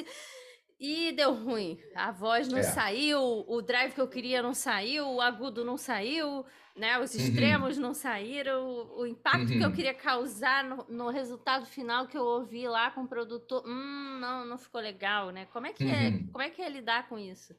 Acho que é uma Raça. coisa que faça Não, não, é raça. a Raça. raça, é na raça. Raça. É raça. Ah, é- Estúdio é raça. Estúdio é raça. boa, boa. Porque você tem que estar ali com um instrumento orgânico, né? um instrumento que é suscetível a, a tudo, ao esforço, à temperatura, à umidade, à, à, à falta, ao acesso à água ali no momento, né? Que até pela minha experiência, nem sempre ter a água ali durante o momento de gravação, durante o momento de, de, de, de cantar, né? É, nem sempre é totalmente benéfico. Tá? Em, dados momentos interfere na, na, na minha performance, mas aí é o Vinícius falando. Sim, Ah, não. É, É a sua- minha experiência é com a situação. Uhum. né? É, mas ali é raça, vamos lá, e erra e volta.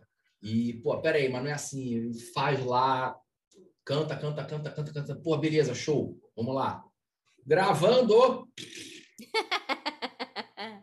acontece, É, acontece. acontece. Para quem tá, para quem tá ouvindo aí e nunca e, e sempre achou que isso é que isso é besteira, bro, vai gravar tua voz lá. Aperta o botãozinho vermelho lá do REC para o meu BO que não tá na, na tua cabeça. É, pois é. É sobre isso que eu tô perguntando. Rola um BO, né? Rola um. É, é sinistro, é sinistro. Um e tipo- precisa sim. Meu Deus, é agora, né? E aí, tudo, é. que eu, tudo que eu tenho dentro de mim, tudo que eu construí, toda a voz, toda a técnica, todos os ajustes que eu sei fazer. E, e eu quero. Já fiz o script, já fiz, montei o roteirinho da música. Tem que ser Sim. naquela parte isso, tem que ser quando aperto o REC, que não vai, Sim. né? Exato, exato. É, é, é, muito diferente, inclusive, do que ao vivo. Olha, que, que, que interessante. Para mim, gravar é muito mais tenso do que cantar ao vivo. Tá? Justamente porque a, ali no gravar é onde você tem que ter a preocupação de 200% para sua voz estar do jeito que você quer que esteja. Uhum. Ao vivo, ela vai estar sujeita a ventos e tempestades. Né? Ela vai estar sujeita a situações que vão estar fora do controle. Mas no estúdio, você tem que controlar tudo. Tem que controlar tudo. Interessante isso. É, é um ambiente controlado, né? É um ambiente... Um ambiente Sim. O ambiente é controlado, você não tem ruído, você não tem, né, não tem interferência do, do, do meio externo, né? Sim. A única coisa que você vai ter é a questão do ar-condicionado, é a qualidade do microfone. Mas aí você escolheu aquele estúdio em função dos equipamentos que ele tinha, em, em função do produtor que estava lá. Então, tipo, tá tudo tratado, né? Sim. O, o, meio externo você cuidou dele, né? Você cuidou de tratar ele para te dar menos riscos, né? Sim. Mas aí, mas e, o, eu, e o interno? Quando eu falo de controle, né? Eu estou falando do, do, do, controle assim, né?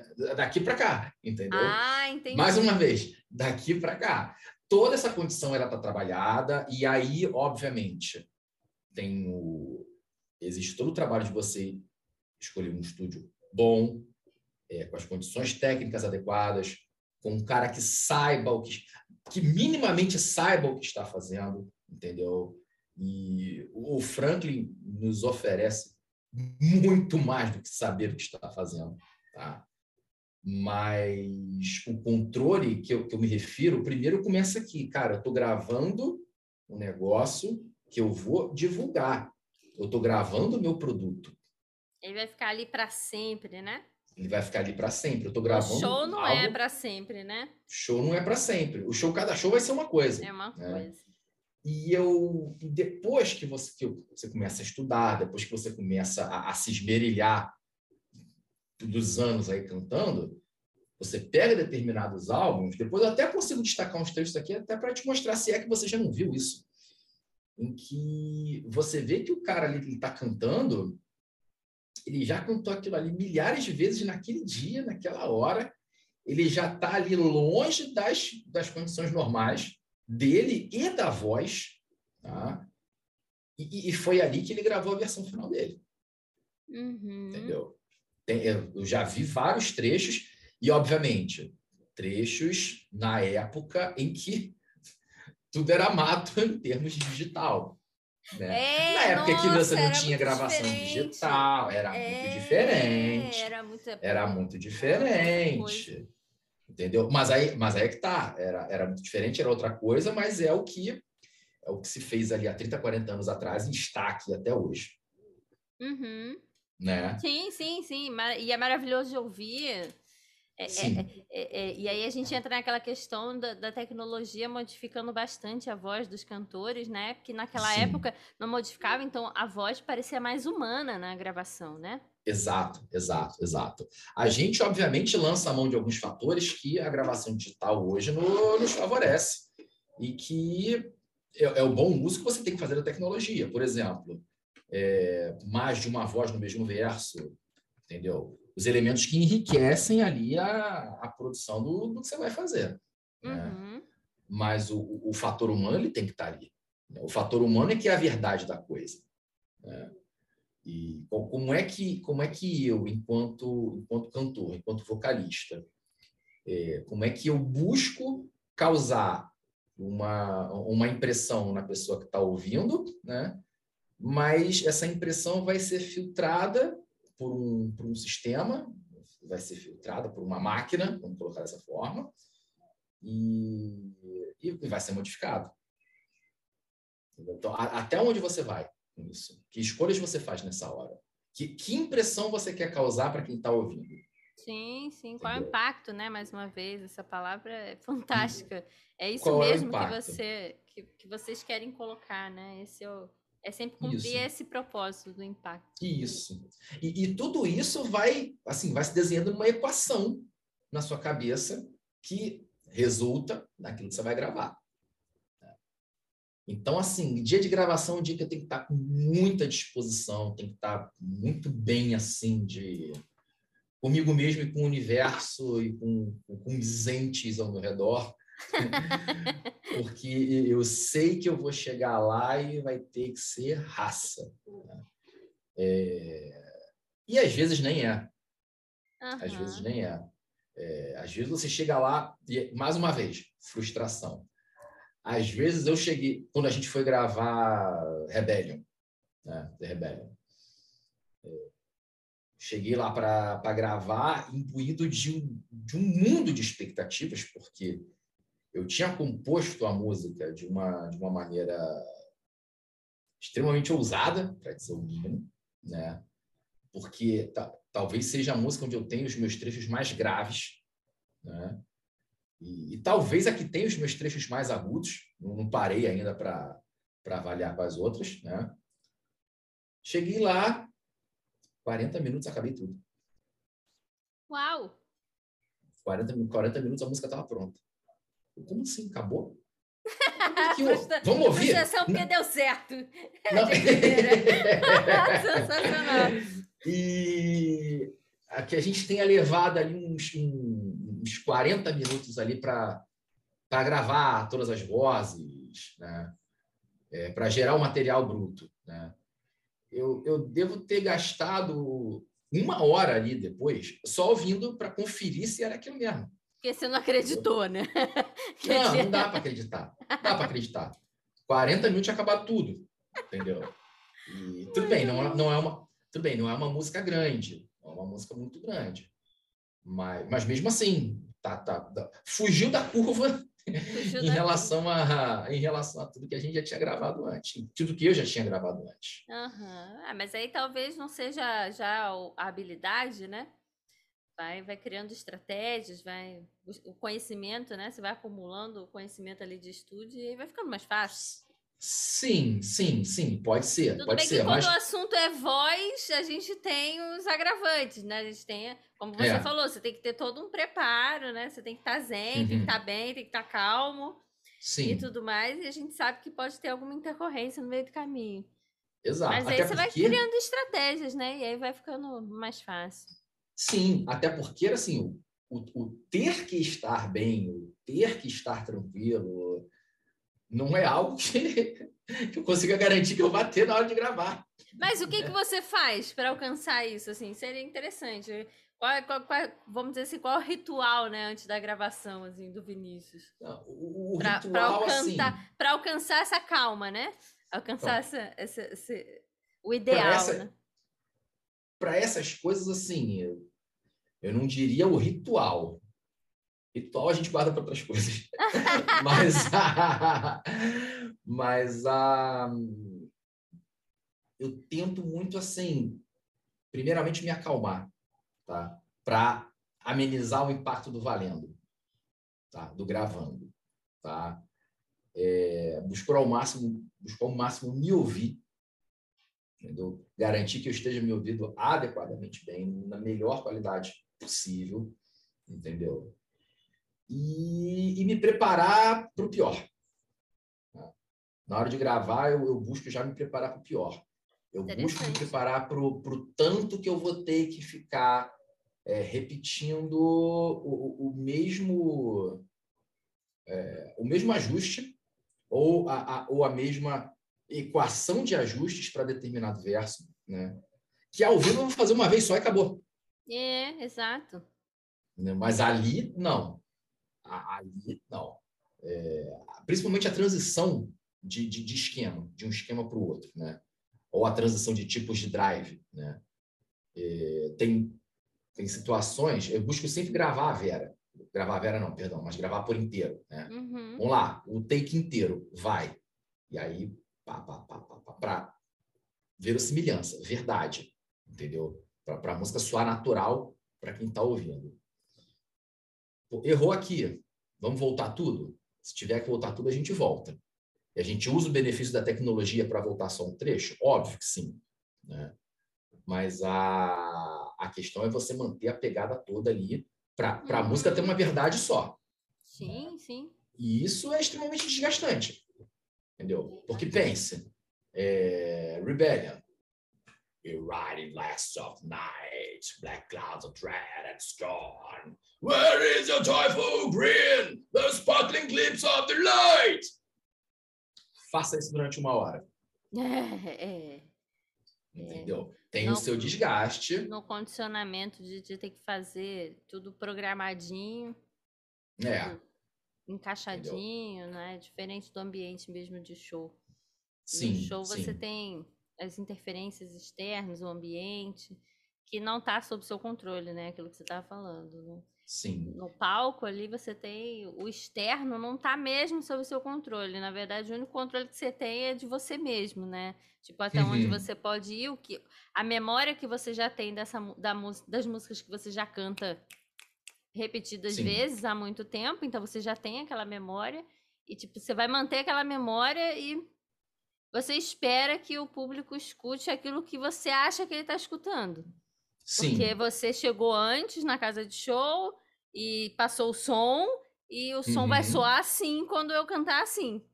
Né? Sim. Mas pode acontecer Isso. alguma coisa, né? E no estúdio não, no estúdio não pode acontecer nada, tem que ser exatamente aquilo ali. E tem que ser tudo. Pode. Aten... Acredito que a atenção seja um pouco maior mesmo, seja é. mais exija mais da pessoa, a pessoa cria uma, uma tensão, né? Como é que é o corpo do Vinícius depois do show e como é que é o corpo do Vinícius depois da, de uma gravação, né? Pode ficar mais moído, mais, é. can... o corpo fica cansado. Às vezes a voz não cansa, mas o corpo tá tipo, mente, né? A cabeça caraca. É. Na gravação, para mim, trabalho. É, o, cansaço mental para mim na gravação é, é, é tamanho. Saio da gravação assim, Obviamente não em todas, né? Mas algumas assim é, é, é batata. Sai da gravação, cara, não quero saber de nada hoje. Imagino. De nada, eu, cara, eu morrer. Entendeu? Quem sou eu onde eu estou? Exato. É, é, diferente de. É diferente quanto, quanto ao vivo. Que eu, não digo nem o desgaste físico, mas a, a, a desidratação é tamanha. Ah, sim, Até... com essa roupa toda, com, com a drumentária toda do, do, do, do, do personagem, né? Do vocalista. Com esse, com esse conjunto de ideias abençoadas, para dizer o mínimo. Né? que eu tive que eu tive ao longo dos anos. E aí, assim, aí, aí tem, tem, um fator salada. Aqui tem um fator salada que eu não, não vou não, não, vou dizer que não tem. Foi só incluindo coisas, né? Vamos incluir, vamos incluir, vamos incluir. Morando vamos, no Rio causar. de Janeiro inclu, incluindo preto, preto, preto, preto, para subir num palco, numa Morando casa de show de Janeiro, Morando no Rio de Janeiro e tocando em São Gonçalo. Abraço para São Gonçalo, público de metal mais sensacional que tem em São Gonçalo. Ah, é, vocês fizeram show, né? Nós fizemos show lá agora, dias atrás, né? E em dado momento, como eu falei, como até comentei contigo antes, né? É, Rebellion, que é justamente essa música onde tem os meus trechos mais graves e mais agudos. Veja você, ela tá lá no final do set. Uhum. Ela tá lá no final do set. E no momento em que eu, que eu prolongo um agudo lá no, no, último refrão, na hora que eu terminei de fazer o agudo, o teto ficou meio preto. Eita! No palco. Eu dei até um passo para trás, assim, e, e. Eu me recobrei, não sei como, não sei como, não sei como, mas ali deu um. E voltei. Acho que foi adrenalina. Uhum. E dali, dali até o final do show, tinha umas duas músicas. Durante essas duas músicas, eu fiquei pensando: caraca, eu tenho que repensar esse figurino. Eu tenho que repensar essa roupa. Muito bom. Eu tenho que repensar essa roupa, isso vai me matar. Se em algum momento isso vai dar um ruim sem tamanho. Mas quando eu cheguei no final do show, é, eu percebi que, assim, isso faz parte do impacto. O, o fato e aí eu acho que eu vou estar, acho que acabo dando um spoiler inevitável da nossa apresentação para quem for assistir os shows da Black Priest, né? É, eu acho que o impacto está justamente nisso, de eu, de eu conseguir manter minha apresentação inteira em São Gonçalo, uhum.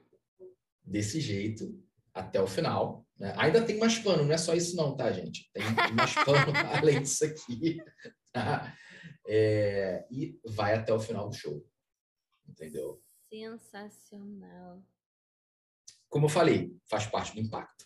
Faz, o impacto não está não tá só na voz. Aham. Uhum. Não, é aquilo que você falou também das escolhas, né? Uhum. Mas tem os sacrifícios. Isso, tem, mas tem que se condicionar para esse sacrifício, né? Se ah, tratar, tem. tem que se alimentar bem. Sim. Né, para aguentar. Atividade física. Atividade física, né? Para aguentar. Que não está em dia, tá? Que não tá. Confesso, não está em dia. É, o condicionamento cardio, né? Cardiorrespiratório, exatamente para não ver o teto preto de novo. Exato. Mas eu imagino que a questão da, da roupa, né? É, a gente tem que. O artista tem que escolher, né? O, a, uhum. a hidromentária ali para compor. É um personagem, né? É, acho Sim. que é por isso que a gente cai naquela coisa que você falou que cantar não é natural, né? Você acaba mesmo construindo um personagem para subir no palco e o personagem ah. não é o seu natural.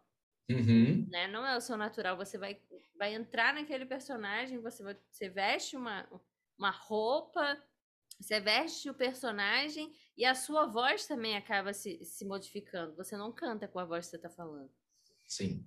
Né? Então é todo sim, um, sim. é toda uma construção, tem um cenário. Eu já vi alguns vídeos, eu ainda não tive a oportunidade de ver a Black Priest ao vivo. É também com a pandemia, né? Ficou, é, ficou é. complicado, mas eu já vi vídeos e tem uma entrada, né? Uma, tem toda uma encenação, tem toda uma história, né? Tem todo tem.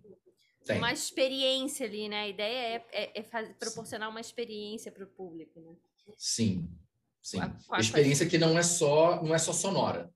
Sim, sim, sim. Não é só a música. E eu acho que é isso, né? Aí você não precisa entregar tudo na música, né? O impacto também tá nessa outra experiência visual, né? Uhum. Nessa, experiência até né, sensorial, né? Você pode botar uhum. outros elementos, pode botar um, um, um cheiro, pode botar um, um, né, no cenário, você pode colocar várias coisas. Sim. Os elementos, né? N elementos ali de de, de, de estimulação dos sentidos, né? Isso, exatamente. Que... Mas assim, sem também transformar numa rave, porque. Não, claro. Não vai fazer uma espumacinha colorida, não, é de é... acordo com, com o estilo é. da, da, com a história, né? Na verdade, é, é, a ideia, pelo que eu percebo, assim, é, quer contar uma história ali, né? É, Sim. é proporcionar uma experiência de, de uma historinha ali que está sendo contada na música, inclusive, né? A música de Sim. vocês fala de um tema muito importante para o mundo, né? Uhum. Todas as músicas Sim. falam de, de, de um tema de um tema muito sério que é a depressão, é a ansiedade, né? E, então é, é, uhum. é, é proporcionar reflexão, né? Uma experiência de reflexão. Sim, sim. É, são problemas pelos quais todos na banda já, já passaram, né? E a, a ideia de, de construir um, um, conjunto de músicas veio, veio, na verdade, depois da primeira.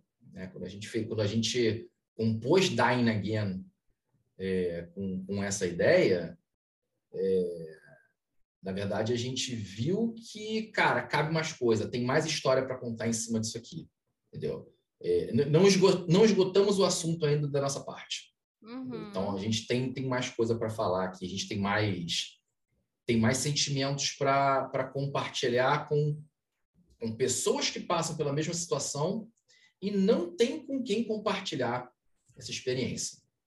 Né?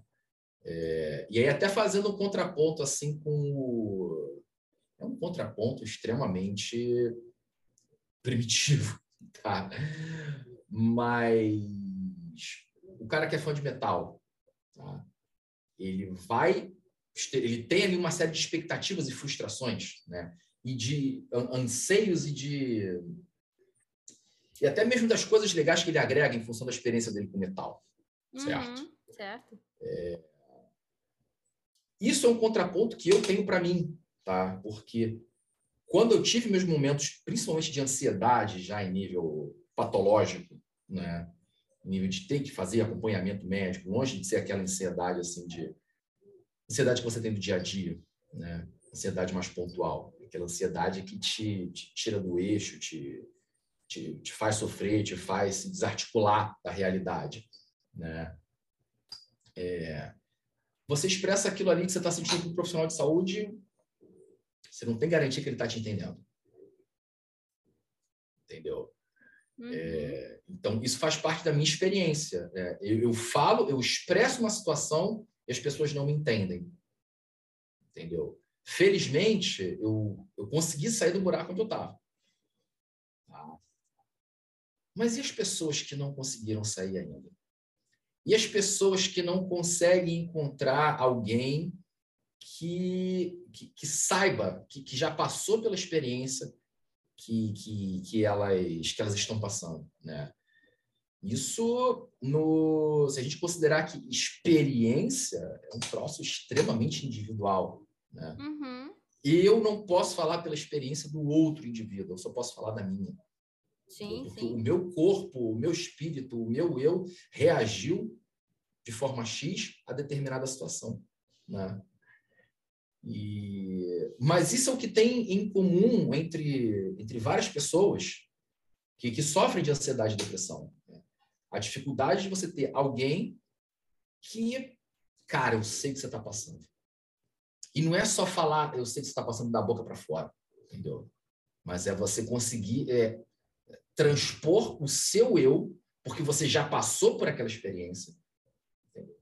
Então você, tá, você sabe que você está falando com um indivíduo que já deu com a porta na cara várias vezes ao tentar se fazer entender para alguém e não conseguiu. E às vezes só consegue numa terapia. Entendeu? Qual é o acesso que todo mundo tem a uma terapia? Hum, difícil. Entendeu? Também não estou aqui para pôr, não. Agora eu sou salvador da pátria, eu sou salvador dos ansiosos e deprimidos. Não, não, não é isso. Mas, ao a partir do momento que a gente compartilha nossa experiência, Volte e meia chega alguém, cara, então, tem um minuto para conversar comigo? Olha, que legal. Interessante. Cara, posso te falar uma coisa? E isso é o mínimo, é o, às vezes é o mínimo que uma pessoa que está passando por ansiedade, que está passando por depressão, às vezes é o mínimo que essa pessoa precisa para não entrar num estágio ainda mais grave de sofrimento, para não tomar uma atitude drástica contra si próprio, uhum. entendeu? Eu, eu nunca vou esquecer uma, uma vez num show que, que eu fiz, é, não era Black, isso é, isso é antigo. Não era, eu, tive, eu tenho esse entendimento hoje, né? É, tava lá fazendo show e tal, e eu vi uma menina no palco e ela tinha aqui no braço, ela tinha dezenas de cicatrizes, toda no mesmo sentido, né? Dezenas mesmo, devia ter umas 30, 40. Uhum. E eu olhei para aquilo, cara, o que, que é isso? Mas estava no meio do show, fluiu. Anos depois eu fui lembrar daquilo e, e, vi que, na verdade, era um processo de automutilação pelo qual sim, ela passava. Sim. Uhum. Entendeu? E pela experiência que eu tenho, eu consigo me colocar próximo do lugar onde ela está. E eu consigo ali, através de uma catarse, construir um sentimento em que aquela pessoa vai se identificar.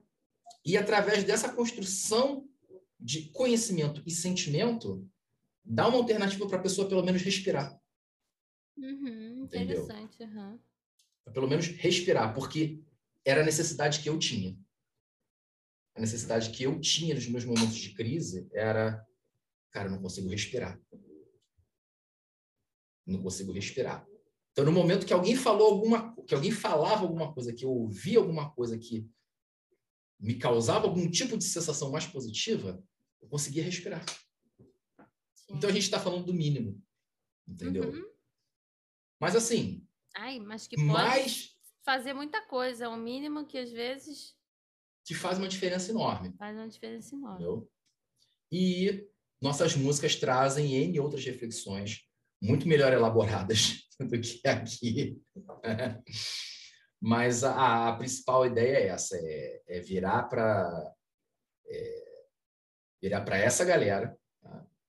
Que, que tem muita gente, muita gente, muita gente. Muita gente. A, a, as síndromes de sofrimento psíquico são o maior é, é, a maior causa de afastamento ocupacional no Brasil. Tá? Uhum. Tá? Então, é muita gente, sim. Tá? Então, é virar para essas pessoas para, no mínimo, falar: cara, eu sei que você está passando. Eu sei que você está passando. Eu posso não eu posso não ter a solução para o teu problema agora, mas você pode ter certeza que se eu estou totalmente aberto para você me procurar a hora que você quiser conversar, porque você vai ter alguém que te compreenda. Exatamente. Às vezes a pessoa não quer uma solução, né? Ela só quer ser compreendida, ela não quer ser julgada, ela não quer ser criticada, Sim. não quer, não quer que, que diminuam o sentimento dela, né? Porque a gente sabe que a depressão é, é, é, é esse o discurso, né? De que, ah, isso é frescura, ah, levanta daí, você, você consegue. Não, uhum. a pessoa não, não consegue. Se ela conseguisse, ela ia fazer como uma pessoa, né? plenamente saudável mentalmente conseguiria. Ela está passando por uma dificuldade, é uma doença, né? Não é uma Sim. frescura. Então, às Sim. vezes, a pessoa só quer ser ouvida. Ela não quer. Ela não quer que você dê conselho. Ela não quer que você uhum. diga para ela o que ela tem que fazer. Ela só quer falar. Ela só quer Sim. colocar para fora aquele sentimento e perceber que o outro ouviu, que o outro compreendeu, uhum. que o outro não julgou que o outro acolheu a fala dela, né? O acolhimento. Né? Exatamente. Né? Você foi empático ao sofrimento, à dor dela. E você ouviu e não precisa dar uma solução. Até porque a gente não vai dar a solução, né? A vida uhum. é da pessoa, né? A vida não é, não é a nossa. Então, solução. A gente, às vezes, a gente não tem solução para nossa vida também, né? Como é que eu vou dar solução para a vida de outra pessoa? Mas o fato de acolher, de respeitar, de entender, compreender, né? Faz, faz uhum. muita diferença. Eu acho que a música faz isso, né? Porque quando você canta uma coisa que toca o outro, você não tá ali criticando ele. É o contrário, você está dizendo para ele, olha, eu tô, eu, eu, eu tô entendendo você, eu, eu compreendo a sua dor, né? Eu, eu, eu tô aqui para te acolher, né? Ouve a, e fora que a música, só a música em si já é um, um, um calmante, né? Já é um respiro Exato. na vida, né? Sim. Ouvir música Sim é um momento de, de relaxamento, de, de respirar, o, o né? Fugir, não é fugir, mas dar uma pausa do mundo que, que a gente está, né? No mundo em que essa pessoa está, com tantas uhum. questões uhum. que ela está colocando, né? Sim. Eu entendo até que o, o termo fugir, é, ele, ele, ele para mim, ele é aplicável.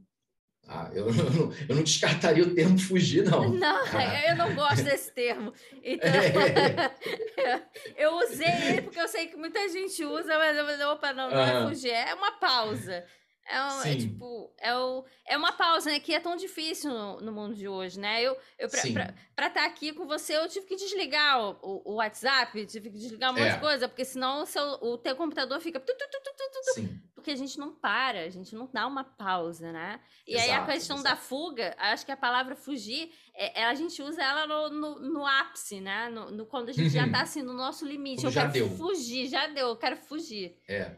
Né? Quando você usar essa palavra, você tem que começar a se, ficar preocupado. Peraí, eu tô querendo fugir das coisas que eu escolhi estar, do, do lugar onde uhum. eu, né, da, do, do, mundo, né, dos seres humanos, das pessoas, do, da comunidade. Eu tô querendo fugir da minha comunidade, né? Da...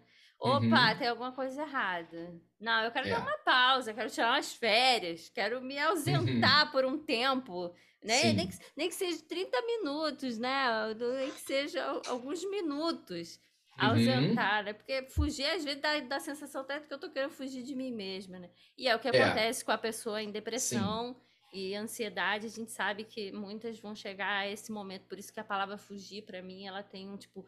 Uhum. Ela sempre denota para mim que, tipo, além de fugir do, do, do, do, do meio externo, eu tô querendo fugir de mim, porque eu sofro interferência desse meio, né? Eu sou é onde quem vai sou, essa fuga, né? Exatamente. Eu sou quem sou porque tô ali e né, sou construída ali naquele, naquele meio, né? Eu nasci naquele. Né? Uhum. Né? A, gente se, a gente se forma nesse foge lugar. Não. Opa, foge não. Foge não. Então, e isso, isso inclusive traz, traz questões para a comunicação, né? Traz, traz questões para a voz, né? E aí a composição uhum. da, vo, da, a, da voz na, na música da Black Priest tem muito com isso, né? Esses extremos, que são os extremos que, que, a pessoa passa na depressão, passa na ansiedade, uhum. né? Ela tem uhum. momentos muito marcados de alto e baixo, né? Eles é. mesmos fazem esse relato. Sim, sim.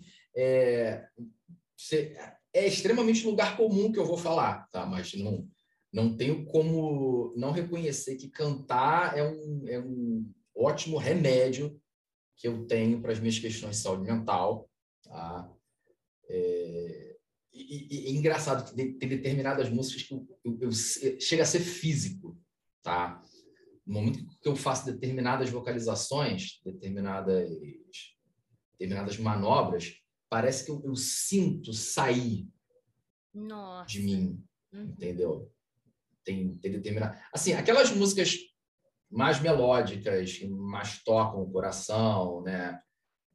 Aquelas construções mais clássicas de, de, de, de músicas mais sentimentais, né? Obviamente, assim, tem músicas sentimentais e músicas sentimentais, né? Mas aquelas, que, aquelas das quais eu gosto, né? É, é, é incrível. No momento que eu pego para cantar, eu sinto como se fosse aquela aquele miasma de doença e frustração saindo de mim assim embora. Nossa, que sensação. Uhum. Cantar é sensação, né? É sensação também, claro. Tem, a gente não tem como fugir disso. E é a né? sua experiência, né? Com, é a minha experiência. Minha com, experiência. Essa, com essa construção, com esse, com esse movimento né, do corpo. Uhum. E, obviamente, cantar me ajuda muito também quando eu tô puto. Imagino. Eu tô bolado. É, ajuda bastante vezes, também. Às vezes, com raiva, né? A gente canta e dá uma, é. dá uma aliviada, dá mesmo. Também tem essa é. sensação. Às é, vezes, é tô com raiva, tô, com, tô chateada com alguma coisa, e aí eu pego o microfone, boto uma música, boto um karaokê no YouTube, que seja, e vou é, cantar, é, Vai, vai, vai passando. Mas aí veja você, essa questão de raiva, ela tem uma, pelo menos para mim, ela tem uma dinâmica diferente, porque ela ajuda a extravasar. E aí pensa. Ah, é boa. Uhum. mas aí pensa, pensa. Se eu pego para cantar um, um Judas Priest, mas por aí. Né? E eu vou extravasar a raiva. Eu vou extravasar. Joga aquele drive ali com tudo que extravasa, joga aquela adrenalina em cima, mas se eu não conter essa raiva, o meu drive vai chegar onde? Nossa, vai então estrangular então, tudo, vai machucar tudo, vai ferrar tudo. Exato. Então, ele te ajuda, pelo menos me ajuda, a extravasar, mas também a conter. Exato. É quase ir para a sociedade com raiva. Você tem que é. se conter.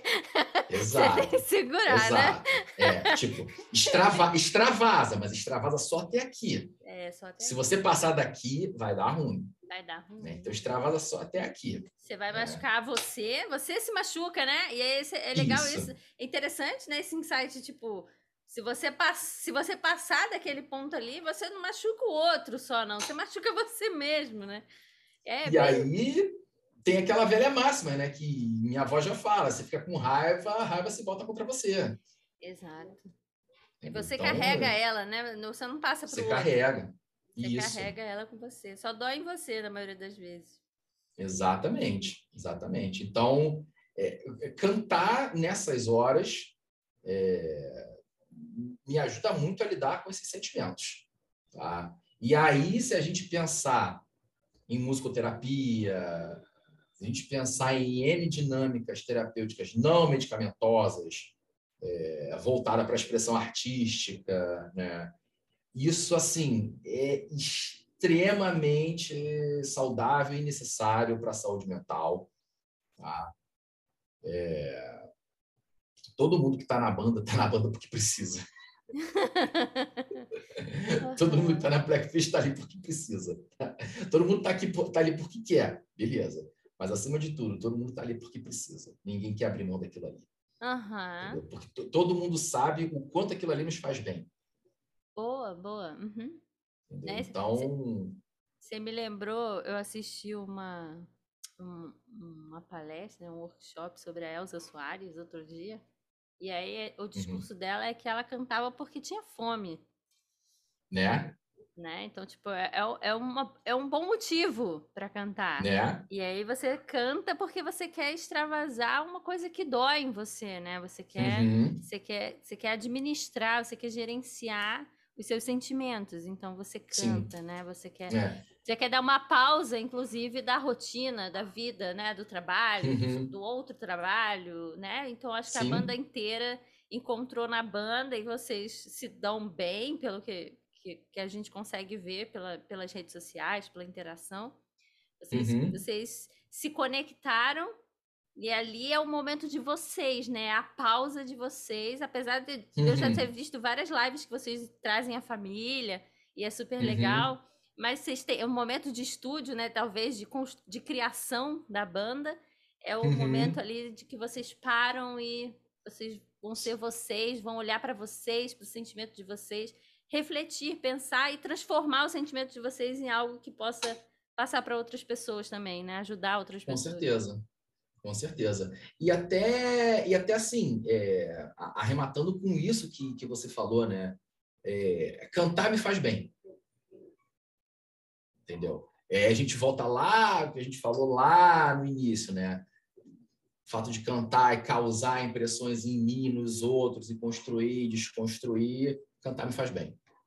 Muito entendeu? bom. E, e, e, e, aprender, me aperfeiçoar, né, é, enquanto cantor, é, me faz ainda melhor, entendeu? Me faz bem cada vez mais, entendeu? É por isso que eu canto, porque eu preciso. Eu preciso cantar por causa disso, para me sentir bem. Nossa, muito bom. Nossa, que, que, que riqueza de, de, de experiência. Preciso dizer, eu tenho que que começar a encerrar aqui o nosso, o nosso nossa conversa aqui, né? O podcast, o episódio de hoje, porque senão a gente fica aqui até é, até, é. até amanhã. E aí é mais reflexão que é mais é, mas é muito muito rico, muito rica a experiência, muito muito, muito bonito de ver. É, é o tipo de, de experiência de relato artístico que a gente não encontra em livro nenhum. A gente não encontra. Pois né? é a gente não encontra num artigo científico, né? A gente, uhum. a gente estuda, a gente busca como evoluir, como aprimorar a voz de vocês. É, eu estou falando aqui como, como profissional que estou sempre estudando. E essa, uhum. essa, essas reflexões, essa história, a sua história, é uma coisa que a gente não vai. Que, que nenhum livro vai contar e usar como é. referência, é. né? Para trabalhar a voz, para formar a sua voz. Né? Pelo menos não hoje. Não hoje, né? Não hoje. Não hoje. Quem sabe, quem sabe? Quem sabe, quem sabe. Como eu falei, como eu falei, eu quero que a Black Priest domine o mundo. Mas não, é até, não, quem sabe, exato, né? Unindo, unindo todo mundo, não precisa ser um artigo científico, não precisa ser um uhum. livro, né? Pode ser Sim. um podcast, pode ser um, um, álbum de banda, Com né? Certeza. Vai trazer a experiência de vida da pessoa e a gente vai refletir diante do conhecimento científico, como é que eu aplico o meu conhecimento científico em cima da realidade do outro, né? Da, da experiência de vida do outro. É, esse, esse é, tipo, eu posso dizer neste momento que eu, como primeiro episódio do podcast, eu alcancei o objetivo do podcast. É sim, gostamos. Eu, a, gente fe, a gente fecha a, a, esse bate-papo com, tipo, objetivo check, check. Check. Todos check. os objetivos. Mission complete! Exatamente. Missão cumprida. Eu agradeço muito, assim, a, a com, ah. conheci mais ainda do, do, de você. Você é meu aluno barra paciente, barra, a, né? jovem, uhum. como a gente. Jovem. acima de gente, tudo, jovem. Acima de tudo, jovem, como a gente sempre interage. Agradeço Sim. muito você por, por ter acreditado e, e aceitado o, a, essa experiência aqui. É, Para mim é muito importante. É uma honra ter você como o primeiro, né? A gente vai estrear o podcast no dia 16 de abril, 16 de abril, que é o Dia Mundial da Voz, então é, uma, é, é, é um marco para a voz, né? Pro, para o campo científico, né? Por questão uhum. de conscientização das pessoas com relação à importância de cuidar da sua voz e, e viver dela, experimentar a própria voz. Então é, é, bem, foi bem enriquecedor mesmo essa experiência ah, aqui. Joia. E aí eu vou pedir para encerrar você falando, né, dando seu, sua fala final e falando um pouquinho assim onde a galera acha a banda, né? Onde se vai ter show, se tem alguma coisa aí, quais são, quais são os planos futuros da banda aí, os seus. Black Black Priest, vocês nos encontram em todas as redes sociais, em todas as plataformas de streaming. Estamos no YouTube, Spotify, Deezer, Apple, Instagram, Facebook. Ainda não temos Twitter. Acabei de me me dar conta disso. Precisamos fazer um Twitter. E por que não fazer um TikTok também? E surfar essa onda. Então, em, em, breve teremos Black Twist no Twitter e no TikTok. Pense, jovem! Mas, enfim, vocês encontram a gente no Instagram, arroba Black Priest Banda na nossa bio você vai encontrar o nosso Linktree, que a gente vai colocar aqui também na, uhum. na descrição do vídeo, tá? Nesse Linktree você vai ter acesso à experiência completa da Blackfish, tudo que a gente já produziu, é, alguns projetos que a gente tem por produzir, né? Várias loucuras, várias sandices, vários desmembramentos da lógica naquilo que a gente curte de fazer, que é o metal e nessa experiência que a gente está sempre buscando compartilhar com vocês. Muito bom. Quer, quer fazer uma fala final assim da experiência? Aline, na verdade eu quero, quero mais é, te agradecer pela oportunidade. né? É, muito me lisonjeia, muito me honra de, de estar tá aqui dando pontapé inicial desse seu projeto. Tá? É, desejo muito sucesso para você, tanto nesse projeto como em todos os outros que você vier a, a, a empregar. Né? Conta comigo para te ajudar, para compartilhar todos os seus projetos. Né? Ah, obrigada. E agradeço muito também a todo o suporte que sempre você me deu em tudo que a gente veio construindo. Tá? Você, você, fa, você faz parte da Black Priest, né? Você está aí usando o nosso manto sagrado da Black Eu, eu, eu, sou quase. Tem até, até o copo. Tá faltando é, só a é. cerveja, mas eu tenho, já descobri que eu tenho que ir no é, presencial, assim. Tem... A cerveja Ovelha Negra, nossa cerveja da Black Priest, só para quem vai no show. Só para quem vai no show. Mas eles têm camisa, tem boné, tem, tem. Temos camisas, temos boné, temos canecas, temos chaveiros, temos eu descobri que eu não tenho a caneca. Produtos. Eu preciso providenciar uma caneca dessa. Eu vou comprar a caneca dessa. Calma, jovem, tudo tem sua hora, jovem. Procura lá. Lá no nosso Instagram, lá no nosso Linktree, tem o linkzinho lá para quem quiser adquirir os produtos Black Priest. Tá? Só chegar lá, conferir, fazer um contato com a gente. Entregamos em todo o Brasil. Tá? Então não tem, não tem cal... ah, não entrega na região, tá? Não, não, entregamos em todo o Brasil. Tá? Só pedir que é nós. Muito bom. Muito obrigada, Vinícius. Vamos. Vinícius Libani, né? O, como é que é? Ai, gente, eu adorei essa frase. O sacerdote do culto de pecados da Black Priest. Muito bom, muito bom. Muito gostamos, obrigada. Gostamos, gostamos, eu adorei, eu já disse várias Também. vezes que eu adorei esse release seu. Adorei a sua, a sua descrição. Muito obrigada. Né? Desejo muito sucesso à banda, muito sucesso a você vocalmente. Continua que a trajetória, o caminho está muito bonito de ver. Eu estou sempre acompanhando e, e, é bem, bem bacana. Um forte abraço para você. Abraço também, conta com a gente também, conta com a Black Priest, porque pode ter certeza que a gente conta com você também. Muito bom. Gente, então a gente vai ficar por aqui. Até o próximo episódio, tá? Que aí a gente ainda não sabe quem será, vai ser um suspense, como sempre. Mas Sim. eu posso adiantar que vai ser uma cantora. Cantora. Eu, eu adianto, adianto que vai ser uma cantora, né? A gente esteve aqui com um vocalista e agora a gente vai estar com uma vocalista no, do gênero feminino. Linda e maravilhosa, eu adoro ela e ela ter aceito o convite, foi fantástico. Show, Forte abraço, show. Vinícius.